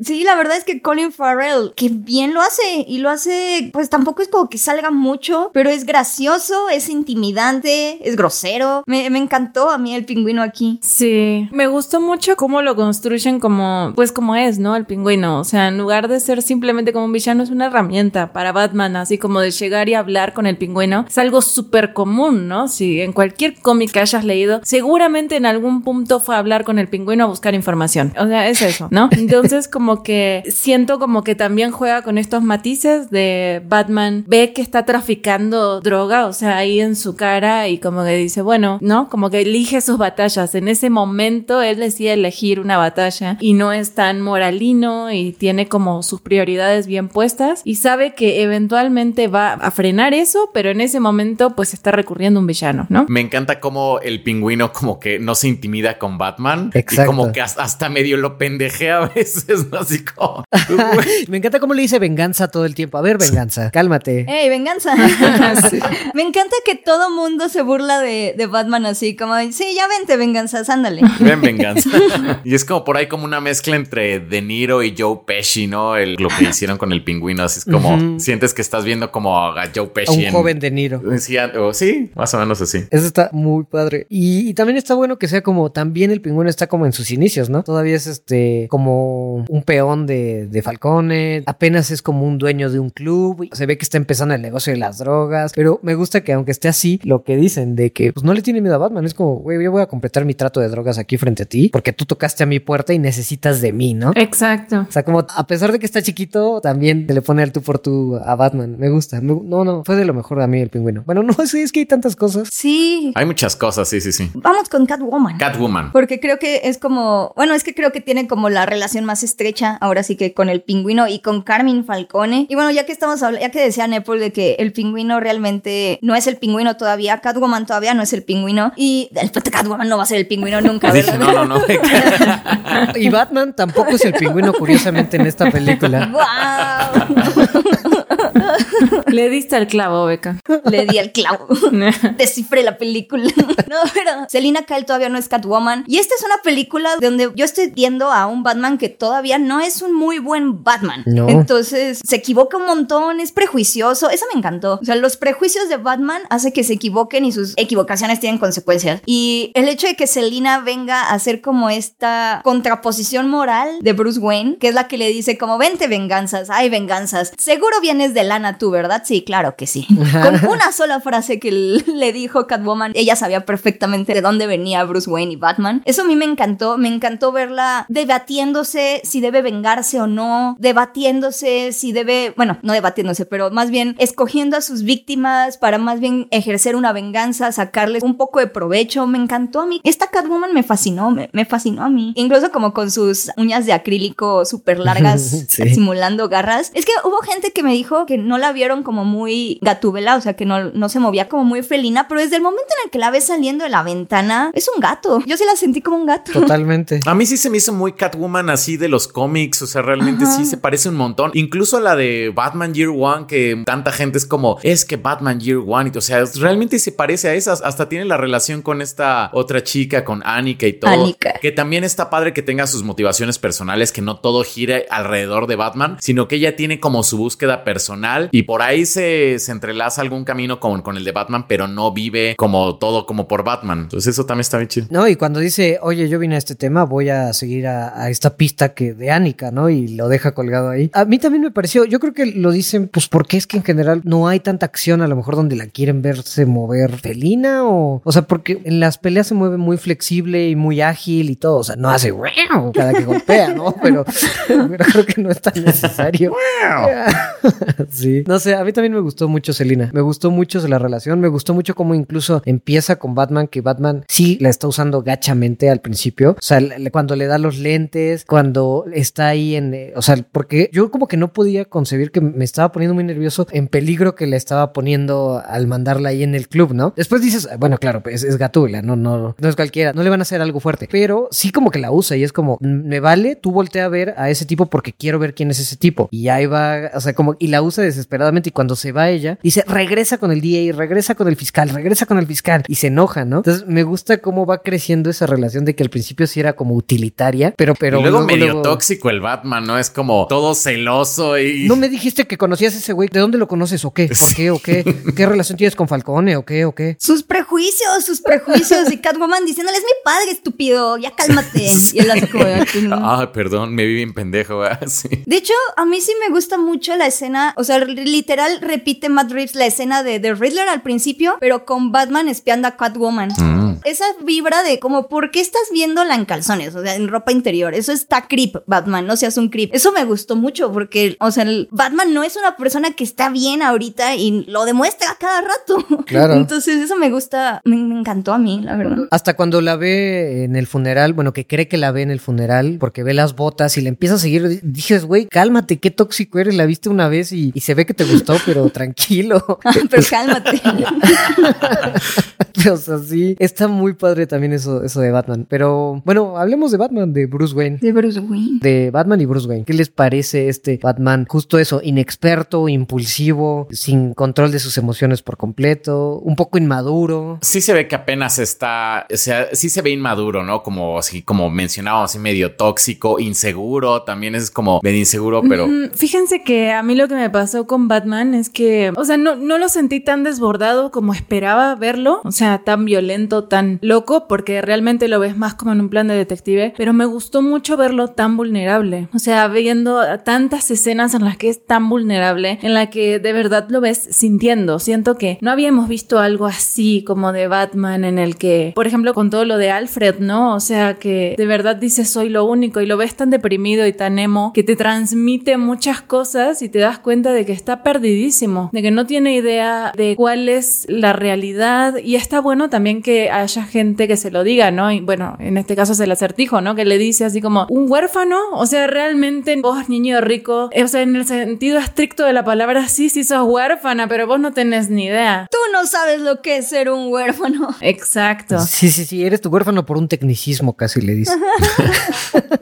Y o sea, y tan deprimido vas a estar con tanto dinero, es como, como lo juzgan también por ser rico y por, o sea, que sí, o sea, es un tema que casi, casi no se había tocado, ¿no? Pero como que sí, como es como, no, no me importa nada, morir, vivir, la realidad, la no realidad, o sea, Alfred, déjame en paz, ¿no? Como... Tú no eres mi padre. Tú no eres mi padre. Tú no eres mi padre, ajá, o sea, está muy maduro, pero a la vez me gusta que se lo ve tan vulnerable, o sea, la escena esta en la que él descubre, o sea, alguien me decía por ahí que era obvio, ¿no? Como todo el tema de, de su papá y lo de Falcone, y le digo, sí, o sea, si vos leíste algún cómic de Batman alguna vez, ya sabes para dónde va la historia, está muy simple, ¿no? Pero el punto acá es mostrarte Batman descubriendo eso, y creo que lo logra súper bien, o sea, en el momento en el que él descubre que su padre no era el Boy Scout que creía, o sea, es que se le viene el mundo abajo, y entonces, ¿qué sentido tiene Batman? ¿No? Si todo esto lo construyó por el legado y por su papá, y desde a partir de su muerte, y era tan perfecto, resulta que su papá es tan corrupto como todos, entonces, ¿qué sentido tiene Batman para este Bruce, no? Y eso se me hizo muy, muy fuerte de ver. Como que no se van hasta allá, ¿no? O sea, como que tampoco se van como hasta allá como para decir, no, era igual de corrupto, Bueno, como ajá, que lo sí. dejan como No, no, no. más en medio, que hubiera estado interesante, ¿no? Que Pero si dijeran... dentro de la moral de Batman, sí, sí está manchado. Ah, bueno, para Batman sí, no, para Batman sí está manchada, pero sí, se me hizo muy interesante eso. Pero es cierto que lo pudieron explorar más porque no te dura ni dos escenas el saber que fue. O sea, porque te sueltan de golpe, no, pues es que era un político corrupto, manchado, mandó a matar al reportero que lo estaba tal, tal, tal. Y escena siguiente, estoy casi seguro que es la escena siguiente, que Alfred le dice: Tu papá era un buen hombre y tu papá no hizo eso. Y le explica como las cosas. Entonces, no lo dejaron cocinar un rato más. Exacto. Y además, ¿quién te lo dice? Sí, pero no dejaron cocinar un poco. Bueno, que estuviera un rato sobre la mesa si su papá era de verdad un, alguien que ma- mandó a matar o no. Digo, entiendes que, pues sí, de todas formas hizo un trato con un mafioso y eso ocasionó que matara a una persona. Y eso, por supuesto, que está mal, ¿no? Pero hasta tal cual lo explica Alfred de esa manera, ¿no? Dice, su error fue no pensar que Falcone llegaría a ese nivel. Debió pensarlo, pero como que no siento que eso sí no lo dejaron un ratito más Sí. esa ambigüedad. Pero también es algo que no habíamos llegado a eso para nada. Hasta ahorita era un santo intocable, salvo en la película del Joker, pero pues Era lo que te como- Bueno, en Joker sí era como un hijo de puta, ¿no? Sí. Ajá, pero en las películas de Batman y en lo que vemos mainstream Batman era como su santo, ¿no? Y estuvo padre que aquí lo pudieran tocar así y que veas a Robert Pattinson, algo que me gusta mucho, mucho de esta peli, es que sí lo ves como de a poquito aprendiendo todo lo que está haciendo mal como Batman durante toda la peli, o sea, lo ves y su primera frase es soy venganza y como que lo último que hace es descubrir que no debe ser la venganza, pero esto no lo ves como en un cambio, un giro particular de en un momento, como al final que el, el- el- este secuaz del acertijo dice soy la venganza.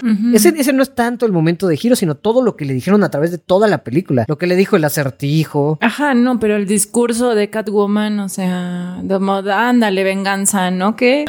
¿Me vas a ayudar o no? Todo lo que le dijo Gatúbela, el acertijo. Incluso hay una escena con Gordon que dice, le hace sonar como si se hubiera merecido que lo mataran. O sea, estás culpando a la víctima y se queda como, "Ah, es que es que era un policía y, y, pues eso es cruzar la línea. Pero como que ahí ya no lo dice con tanta confianza, hasta se tarda en decirlo. ¿Sabes que También estuvo muy interesante que exploraran el lado de la mamá, porque la mamá igual siempre queda como por ahí, como, ah, pues era la esposa de... Era la de las perlas, ¿no? Sí, era la de las perlas, ajá. Pero aquí sí metieron eso de que era como, bueno, esto de, del Comic Earth One, de que era una Arkham y que hay una historia como de enfermedades mentales ahí en su familia que llega hasta Marta Arkham y entonces que realmente, pues bueno, Bruce Wayne pues es el último de los Arkham, entonces se supone que a lo mejor, se- muy probablemente van a explorar todo este tema de, de esta enfermedad mental que a lo mejor también tiene Bruce y pues bueno, el tipo se viste de murciélago, ¿no? No es como que esté muy, muy cuerdo que digamos. Entonces eso creo que fue de lo que más me gustó de la película. Sí, así como que la enfermedad mental se quedó en Marta, digamos que Bruce no es el póster de la cordura. Claro, exacto. Fue de las cosas que más me gustó eso también. Sí, eso estuvo muy padre. Fíjense que a mí no sé, no se me hace tan sencillo, o sea, no se me hace como tan al aventón ni tan de sopetón, porque, bueno, uno nunca lo habíamos visto y dos, como que Batman o Bruce Wayne recibe la información que es relevante para el caso o relevante para ahorita para el de Riddler. Apenas está, de hecho, como que rascándole a la verdad de su familia o la verdad detrás de su familia, porque apenas acaba de darse cuenta que si él le hubiera hecho caso a los contadores, tal vez se hubiera dado cuenta de las anomalías que estaban ocurriendo en empresas. Wayne en cosas como los proyectos Renewal y demás. Eso a mí me encanta, o sea, me encanta esa parte de porque, ok, no vemos cómo se le cae el padre así, pero creo que sientan las bases para que veas cómo el legado de los Wayne sí afecta a Batman y Bruce Wayne, dejándolo de lado o nada más dándole prioridad a su misión, sí podría estar haciendo cosas útiles como Bruce Wayne que ayudarían a Gotham que no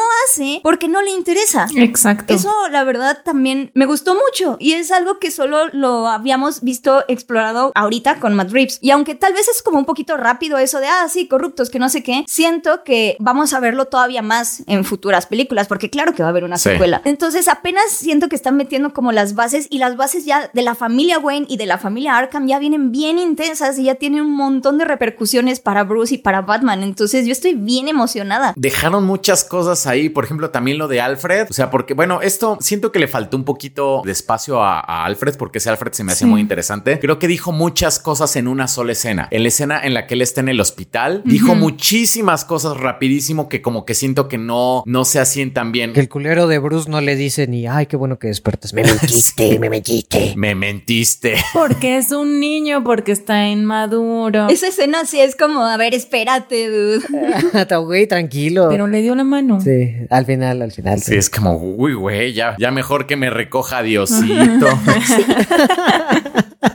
Además, el güey seguro está todo lleno de analgésicos. O sea, güey. Sí, es Exacto, como, yo justo eso pensaba ¿De como qué de... me estás hablando? Ajá, ¿De qué me estás hablando? Me metiste. ¿Por qué no me dijiste que mi papá y el güey así, wow, wow, wow? Estaría muy chistoso que después resultara como así, Thomas Wayne sí lo mandó matar y es malo y tal. y- Pero tú me dijiste en aquella cama de hospital que no era tan malo. Estaba drogado, güey. Estaba drogado. Bruce.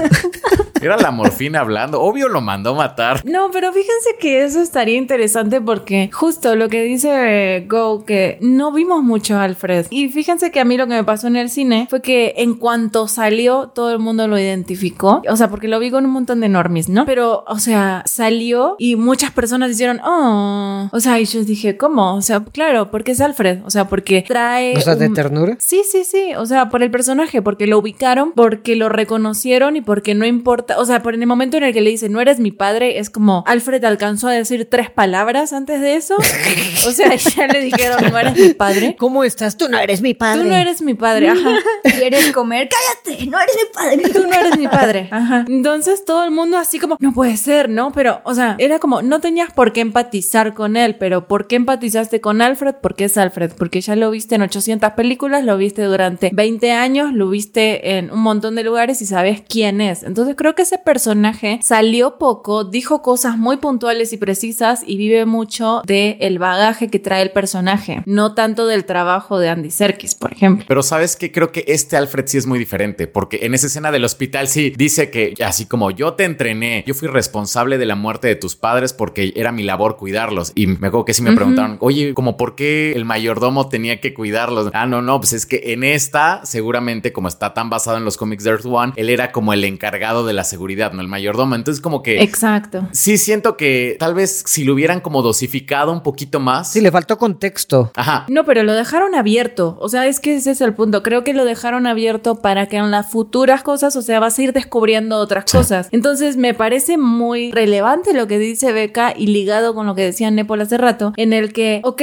Alfred desmiente que Thomas Wayne sí era como malo o era bueno, etcétera, ¿no? Pero mira quién te lo dice. Vos sabés si podés confiar en este Alfred o no. Vos sabés si lo está diciendo para que el niño se calme o lo está diciendo en serio. O sea, vos crees que sí por cosas que viste antes, Sí. pero no sabes quién es este Alfred. Entonces, es probable que Thomas Wayne sí fuera un culero y Alfred simplemente dependiera como de él porque lo mantuvo y porque lo cuidó y porque lo ama, ¿no? O sea, creo que lo único que sí se hubiera beneficiado de esta peli es pasar un poco, como dice Go, el contexto de Alfred antes, porque sí, al final es como, era mi responsabilidad cuidarlos y yo te entrené, porque además ni siquiera dice tan claro, yo te entrené, dice, lo único que podía hacer yo es pero o sea, como que te lo suelta todo de golpe. Y si hubiera sido desde antes y un poquito más de los Wayne desde antes, creo que hubiera estado chido, pero la verdad es que no me resta, no me resta de lo padre que estuvo eso, porque si algo está muy interesante de esto es que es una película de misterio, pero el misterio no es quién lo hizo, porque eso lo sabes desde el, el segundo uno, eh, sino el misterio es por qué lo está haciendo y a través del por qué lo está haciendo o cuál es la motivación del acertijo, descubres y Batman descubre la corrupción de Gotham, cómo tiene que cambiar sus métodos porque nada más está siendo un güey reaccionario golpeando pues, bandidos chiquitos. O sea, como que a través del misterio, a través del acertijo, descubre un montón de cosas Batman y Bruce. Y eso me gusta mucho. Creo que eso es como lo, lo que hace como que un villano sea como muy, muy, muy relevante, ¿no? El hecho de que justamente le haga al héroe de la historia, en este caso Batman, aprender muchísimas cosas. Y sí, creo que en, en este caso el acertijo fue muy, muy bueno. La caracterización, ¿qué tal les pareció? Yo no lo había visto sin la máscara. A mí me encantó sin la máscara. Parece que... un asesino serial de vida real. Ajá, porque regularmente cuando vemos como a los villanos, se ven como, como malos, pero badas, ¿no? O sea, por ejemplo, veías al dos caras de, de la película de The Dark Knight, o como malos, pero badas. Y este güey sí se ve como un tipo así como literal, como un asesino serial, así como, no sé cuál, ay, se me van a- ahorita los nombres, pero El así- asesino del zodiaco. Sí, como el del Zodíaco. Pero es que el del Zodíaco realmente no se sabe quién. No, bueno, pero por ejemplo, si, si ves la película de David Fincher, en cómo, porque e- esta película mama muchísimo de la de la David Fincher de El Zodíaco y de Seven. Sí, sí. Pero Ted Bundy sí estaba guapo, por ejemplo.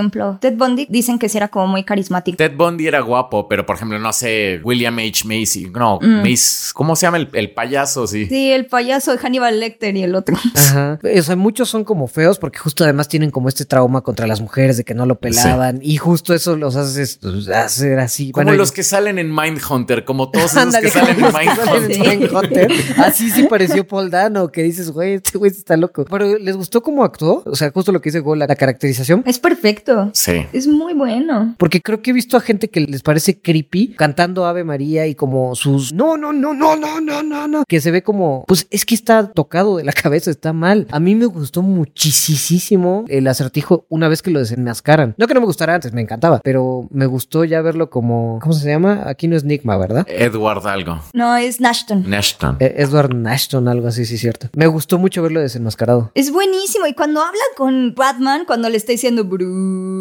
Oh, ¡Qué buena escena! Bruce Wayne y el otro. No, Ay, pero- ya sabe quién es. Es que además, o sea, el trabajo, ¿no? Los- la cara de Batman así, y la cara Exacto. también de Paul Dano de Bruce. Y Bruce. Wayne. No lo ves inmutarse en ningún momento, pero en ese momento le ves la mueca así en la boca y es como increíble, o Y como ojos medio llorosos, ¿no? Ajá. Pero, o sea, está tan tranquilo así diciendo Bruce Wayne y de repente como frunce los labios y se le endurece la mirada así como diciendo tú eres el maldito estúpido huérfano. Ajá. Que, o sea, está muy, está muy intenso su interpretación. Pero todo el diálogo, toda la conversación es muy fuerte. O sea, lo que le dice así como literalmente hablándole a la vida de Bruce Wayne y cualquiera que Y escuche esa minimizando conversación. su trauma. Ex- no, no, pero además, o sea, cualquiera que escuche esa conversación, o sea, ¿de qué lado te vas a poner? O sea, si no naciste rico, eh, estás de acuerdo con el acertijo, ¿no? Sí, y especialmente cuando habla así de, ay, pobrecito huérfano, con tus miles de millones de dólares, en tu mansión, viendo a todos desde abajo. Cuando los huérfanos es compartir un cuarto con otras 30 personas, es que un bebé... Que se muera un bebé al año por el frío. Ajá. Es como dices, güey. como de, ay, Ahí sí es cierto. ay, sí es cierto. Ahí sí te agarró, Batman. Pero a la vez entendés mucho como el trauma de Bruce, así como decir, pues, o sea, lo ves, si fuiste un niño emo, entendés cuando ves a un niño emo en pantalla, ¿no? O sea, y sabes que no importa qué está pasando, el tipo está muy deprimido y no lo va a ver. O sea, por más que se lo eches en cara. Claro. Pero sí lo ve, o sea, eso es lo interesante, que sí lo ve y sí lo aprende. Sí. Eso está muy bonito. Y no lo dice, pero sabes por sus miradas, por eso decía que es el Oscar de sabes por sus miradas que sí está internalizando lo que le está diciendo la otra persona. Eso me gusta mucho. ¿Saben qué me pareció muy curioso? Al inicio, como que uno pensaría al final, ¿no? Es- ok, necesita terapia como para procesar todo lo que el acertijo le acaba de decir, pero al inicio como de la película que está escribiendo como su bitácora, o sea, que es prácticamente un diario y que obviamente es una herramienta terapéutica, pero bueno, él es como su proyecto, su investigación, ¿no? Pero pues es eso, ¿no? Un diario. Se me hizo muy curioso, me gustó mucho. A mí me encanta todo eso, porque además le da ese lado romántico, ¿no? Con su libretita de cuero y la pluma de tintero. eh, No sé, se ve muy padre esa parte mientras monologa poéticamente. Ay, qué bonito. Mi escena favorita definitivamente es esa, la, la de el acertijo con Batman en Arkham. Es creo que mi escena favorita. ¿Saben quién también tenía un diario? The Riddler. Es que me, me gusta mucho como los símiles que hacen con Batman. Sí, los símiles que hacen están cañones. Y ya, o sea, mi último comentario de, de Riddler, porque me pareció genial, es que el hecho de que Batman no pudiera de resolver todo su acertijo porque no sabía para qué servía un instalador de alfombras, porque es demasiado rico para saber eso, y que se lo haya tenido que decir un policía X que decía como, ay, es que mi tío pues trabaja en construcción, ¿verdad? Entonces pues él usa mucho de esas cosas. Oye, ¿cuál policía X? Martínez es Martínez, ¿sí?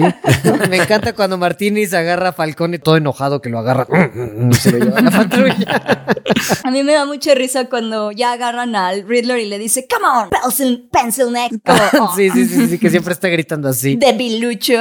Es como, wow, eres tan policía, Martínez. Pero sí tienes razón, eso es grandioso. Y me encanta también la frustración del acertijo que, o sea, cómo lo ves como hablando bien coherentemente de esa, esa diferencia entre un huérfano normal, común y un huérfano multimillonario. Y de pronto le dice, no, no sé de qué hablas y se desespera. No, no, no, no, no, no, no, no, no, no. Ajá, y de repente dice, no eras tan listo como creía, ¿no? Es que sí, fue como de, ah, demonios, me faltó tu estúpido privilegio, maldita sea. No tomé en cuenta tu privilegio. Como no tomé en cuenta tu estupidez, maldita sea, te hace estúpido tu dinero. Eso me gustó mucho. Sí, qué bueno esto es. Pero pasando un poquito al lado de Gordon, me gustó porque nos hace falta hablar un poquito de él, porque también es muy diferente en esta película como lo hemos visto antes, porque antes nada más es como un sidekick, a veces itinerante de Batman. Aquí me gustó viéndolo de verdad construir una amistad con él, que de verdad hablan y que le dice como, oye, no confías en mí, ¿cómo voy a confiar en ti si no me has mostrado tu cara? Ya llevo dos años conociéndote. Ajá, exacto. Cuando se coordinan para intentar descifrar el acertijo, cuando hablan con el pingüino, qué buena escena es. Es graciosa, es graciosa, Sí. es muy divertida. El golpe. El golpe. Me dio mucha risa porque, o sea, sí se ve que se lo suelta súper fuerte. Y tú es como que sientes que Gordon, no sé, como que iba a decir, güey, más quedito. O sea, no lo podías como. De hecho, sí le dijo. Ajá. Sí le dijo después. Le dijo. Sí le dijo, no me acuerdo que. Sí, le dijo así como, Sí, justo. Me hubieras dado más quedito y dice, lo hice. lo hice.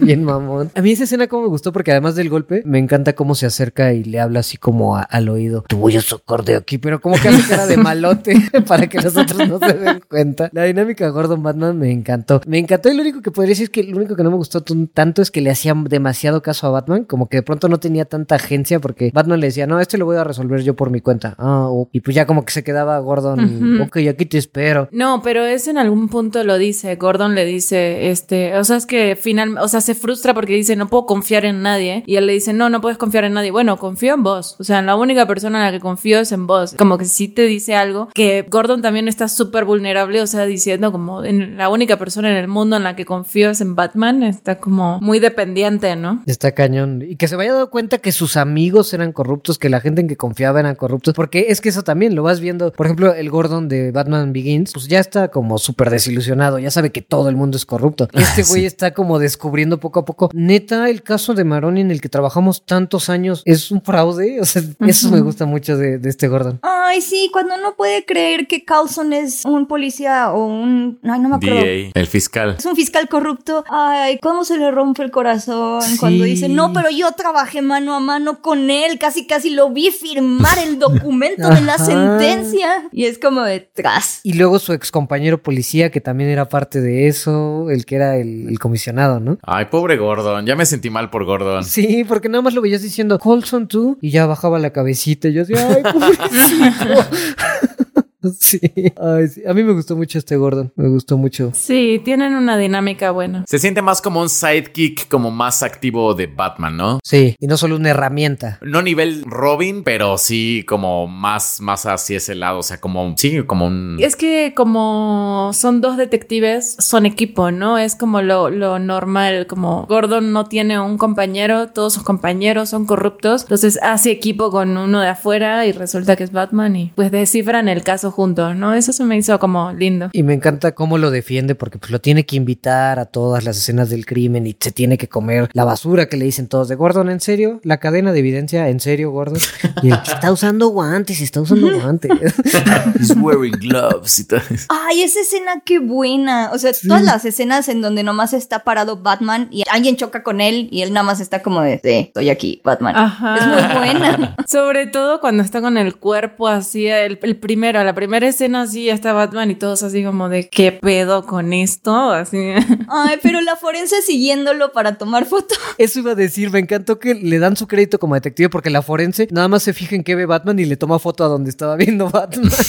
Eso está buenísimo. Oigan, hay dos escenas que me hicieron reír, la neta. O sea, y no era la intención que hicieran reír. Uno fue cuando escapó de la, de la comisaría de que saca como su traje que parecía como de Vector porque sus crímenes tienen como magnitud y dirección y que le ponen una toma muy cerrada a Batman que se le ve casi casi como los cachetes como así como haciéndose así como por el aire. Esa toma me dio mucha risa y sí siento que no no tendría que dar risa. Y otra cuando Robert Pattinson empuja una mesa que se le ve sin camisa. Hay una toma en la que se ve flaco, flaco, flaco, flaco, pero fue la toma la que no le ayudó porque en las otras tomas de esa misma escena sí pues se ve, o sea, bien, o sea, sí se ve como marcada y todo, pero no les dio risa así como o no se les hizo raro de él así como sin camisa empujando la mesa y que se viera como el Joker de este Joaquín Phoenix. Fíjate que yo pensé que era intencional. O sea, yo creí Ajá. que íbamos a ver a este Bruce Wayne enfermo que realmente no come, no duerme. Y entonces, por más ejercicio y por más mamado que pueda estar, pues se ve enfermo y se ve flacucho porque no come, no duerme. Exacto, justo me pasó lo mismo, como que se ligó a, a la parte deprimida de Bruce. Ajá.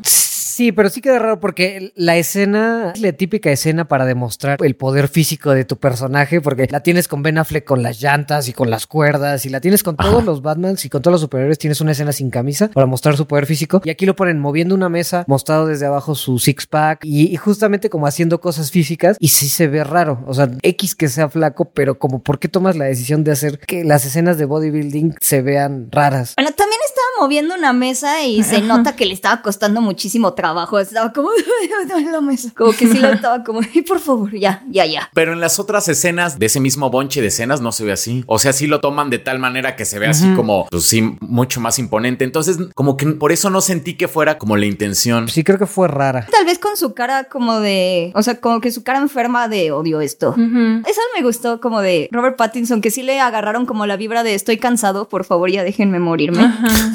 De pronto sí me da como cosa su, su palidez, que yo sí digo, güey, denle un Powerade o pónganle chapitas o algo. No sé, porque sí se ve como que cualquier momento se va a desmayar de lo pálido que está. Un Powerade, como, ¿por qué le darían un Powerade? Para que le suba la presión o algo. Es una coca, es una coca. Aquí en México se dan cocas para subir la presión. Dale una coca y un bolillo para el susto.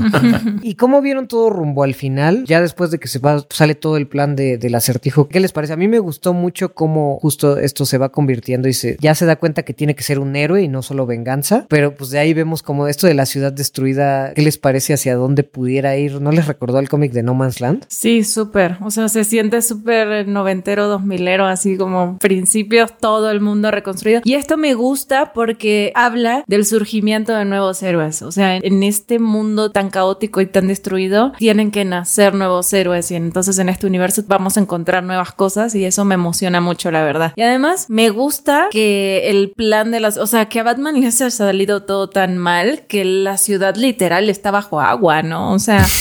Y que lo más probable, o sea, que la primera escena seguramente de la segunda película va a ser Estados Unidos diciéndome esto es pérdida total, corten los puentes y explotan los puentes y ahí tenemos así una isla autónoma que a ver qué le hacen, ¿no? Bueno, este, para los que no hayan leído el cómic de No Man's Land, se supone que Ciudad Gótica acaba de pasar como un montón de crisis, o sea que había un virus como del ébola y luego un virus más fuerte. Un terremoto. Y después un terremoto, así es como la película de Hércules, ¿no? Así como de que eso fue antes o después de la inundación.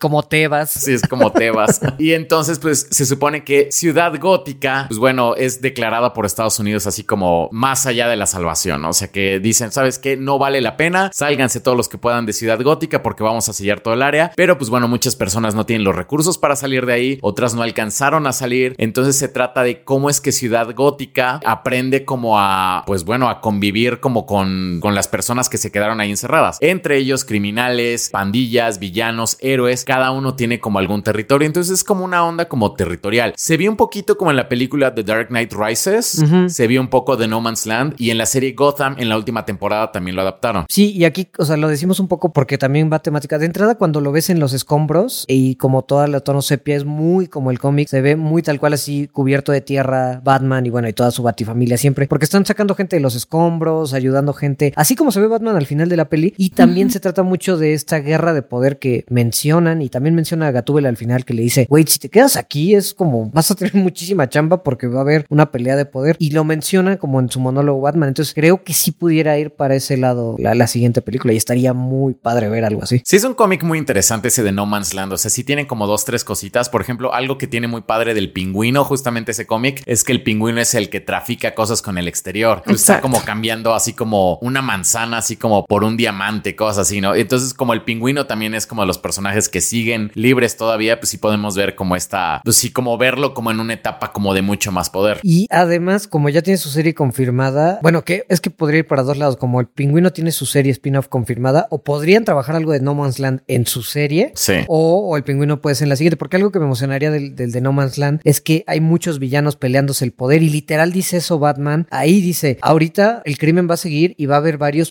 peleándose el poder y justo sale el pingüino en, cámara, ¿no? No, y además el hecho de que, si mal no recuerdo, al final la policía también se organiza y tiene su distrito, ¿no? Entonces entiendo que la policía va a tener una serie también. Sí. ¿No? Con Gordon. Entonces siento que a lo mejor ahí podría estar como el medio y la pelea podrías verla como en la- estas dos series. No sé si se den a la vez o no, pero, o sea, creo que es muy obvio, ¿no? Que todo indica que va para ese lado. Eso sería también muy interesante porque un tercer villano del cómic de No Man's Land, que también es bastante intenso y termina haciendo un montón de estragos, hasta anda matando bebés en ese cómic, es el Joker, que también apareció en esta película. Y la verdad, ay, a mí sí me gustó Barry Keoghan como el Joker, los tengo que admitir. Desde que lo escuché en su risita, me gustó. Entonces yo sí espero, no sé, ya, ya que tenemos el spin-off del pingüino, ya que tenemos el spin-off de Ciudad Gótica, me gustaría entonces que la siguiente película sea una guerra entre estos villanos o la aparición del Joker como el gran villano que también quiere agarrar el poder y que le toque a Batman pues enfrentar todo esto. Eso sería como muy, muy grande. Claro, porque además va a ser un primer acercamiento con un Batman súper novato, de que él creía que sabe lo que es malo y que él sabe que, o cree que aprendió algo y no tiene ni la más mínima idea hasta que se encuentre con el Joker. Que va a estar interesante porque yo creo que van a crear apenas al Joker. O sea, yo no siento que ese sea como todavía Joker porque, o sea, ya está en Arkham. Alguien lo metió en Arkham. Entonces, Claro. siento que a lo mejor el hecho de ver a Batman va a hacer que, bueno, que se vuelva a lo mejor como una persona como mucho más intensa, como mucho más agresiva. Algo así yo supongo que van a hacer. Es que, ajá, porque lo que tenemos que ver es el apego y la, la codependencia que desarrollan, que es algo que a lo mejor no nos han mostrado tanto. Es como que, ah, ok, si hay un Batman tiene que haber un Joker, ¿no? Entonces, como que automáticamente uno hace la conexión. Siento que Matt Reeves tiene todas las herramientas y toda la capacidad de mostrarnos el proceso al que llega esa simbiosis, digamos, entre estos dos personajes. Sí, y si bien eso que dices me emocionaría mucho porque si logra hacer lo que hizo con Batman y el acertijo, o sea, la unión que logró con Batman y el acertijo, uniendo sus historias y haciendo los paralelismos, lo logra hacer con el Joker, estaría increíble. Mi único pero es que la, la verdad a mí no me gustó esa escena, no tanto por Barry Keoghan, sino porque yo la verdad no quería esa típica escena de voy a introducir al siguiente personaje y a huevo el más comercial de todos que es el Joker. Siento que ya había vivido como muy fregón ese final y no necesitaba esa escena de- del Joker para que... Se me hizo como la decisión más estudio de todas, de toda la película. Sí, es que justo, o sea, el punto es como esto no se terminó y sigue y mira que, o sea, es para atraer las masas, pues. Sí, no, y lo entiendo bien, pero yo sí, para mí sí sería como ya chole con el Joker. Yo, yo quisiera que la siguiente película no fuera del Joker. Y más porque si va a ser No Man's Land y hay un chingo de villanos que puedes poner, y si algo tiene Batman es una gran galería de villanos, es como, güey, no necesitas el Joker ahorita, neto, te puedes esperar. Los ejecutivos de Warner no piensan lo mismo que tú.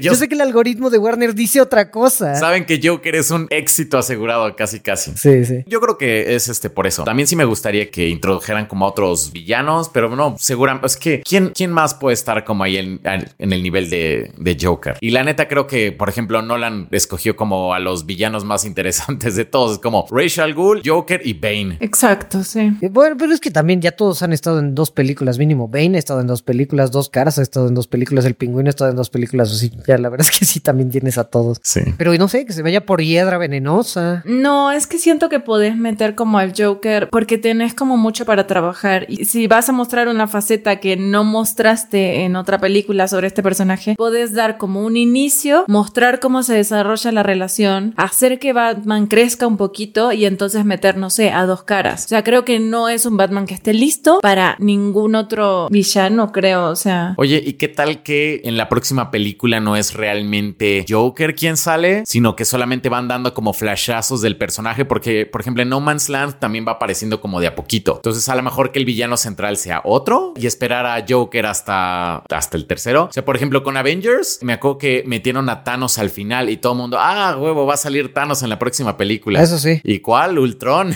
Eso sí. Sí, es probable, puede ser. A mí, a mí sí me gustaría eso. Sí, creo que a mí también me gustaría eso. A, a mí sí me gustaría ver una Poison Ivy por Matt Reeves. Eso me gustaría mucho. No sé, podemos ver algunas otras cosas, pero pues a ver, a ver qué nos da. Pero a lo mejor es más como de, de crecimiento, o sea, de formación, ¿no? O sea, te van a presentar el momento en el que se obsesionan estos dos como para darte una película del Joker. A lo mejor empieza a salir, no sé, una Harley Quinn. O sea, puta, una Harley Quinn de Matt Reeves, no sé. Qué cosa, ¿no? ¿Quién sabe? No, y además de que muy seguramente todo lo van a ligar a su historia, a su mamá y los Arkham y demás, ¿no? Pues sí, ojalá se enfoquen como ir en tratando esos temas y pues yo creo que ya muy pronto vamos a ir sabiendo hacia dónde va, ya que esperemos que sea un éxito en taquilla y ya empiecen a anunciar lo que se viene. Pero bueno, esa fue nuestra opinión de la película Batman y de la serie Peacemaker. Esperemos les haya gustado. Recuerden que en nuestras redes sociales nos pueden dejar comentarios de qué es lo que les gustaría que reseñáramos, de qué noticias les gustaría que habláramos. Y pues nos vemos en 15 días. ¿De qué vamos a hablar? Ah, creo que no lo hemos pensado. Pensamos hasta Batman y no tuvimos visión más adelante de eso. No, es que Batman hay un antes y un después. vamos a hablar de algo muy padre, muy genial, sí. Sí, algo muy genial y muy geek. lo descubrirán en 15 días y nosotros también. y pues bueno, eh, eso fue todo. Nos vemos la próxima. Nos vemos. Chao. Bye. Bye.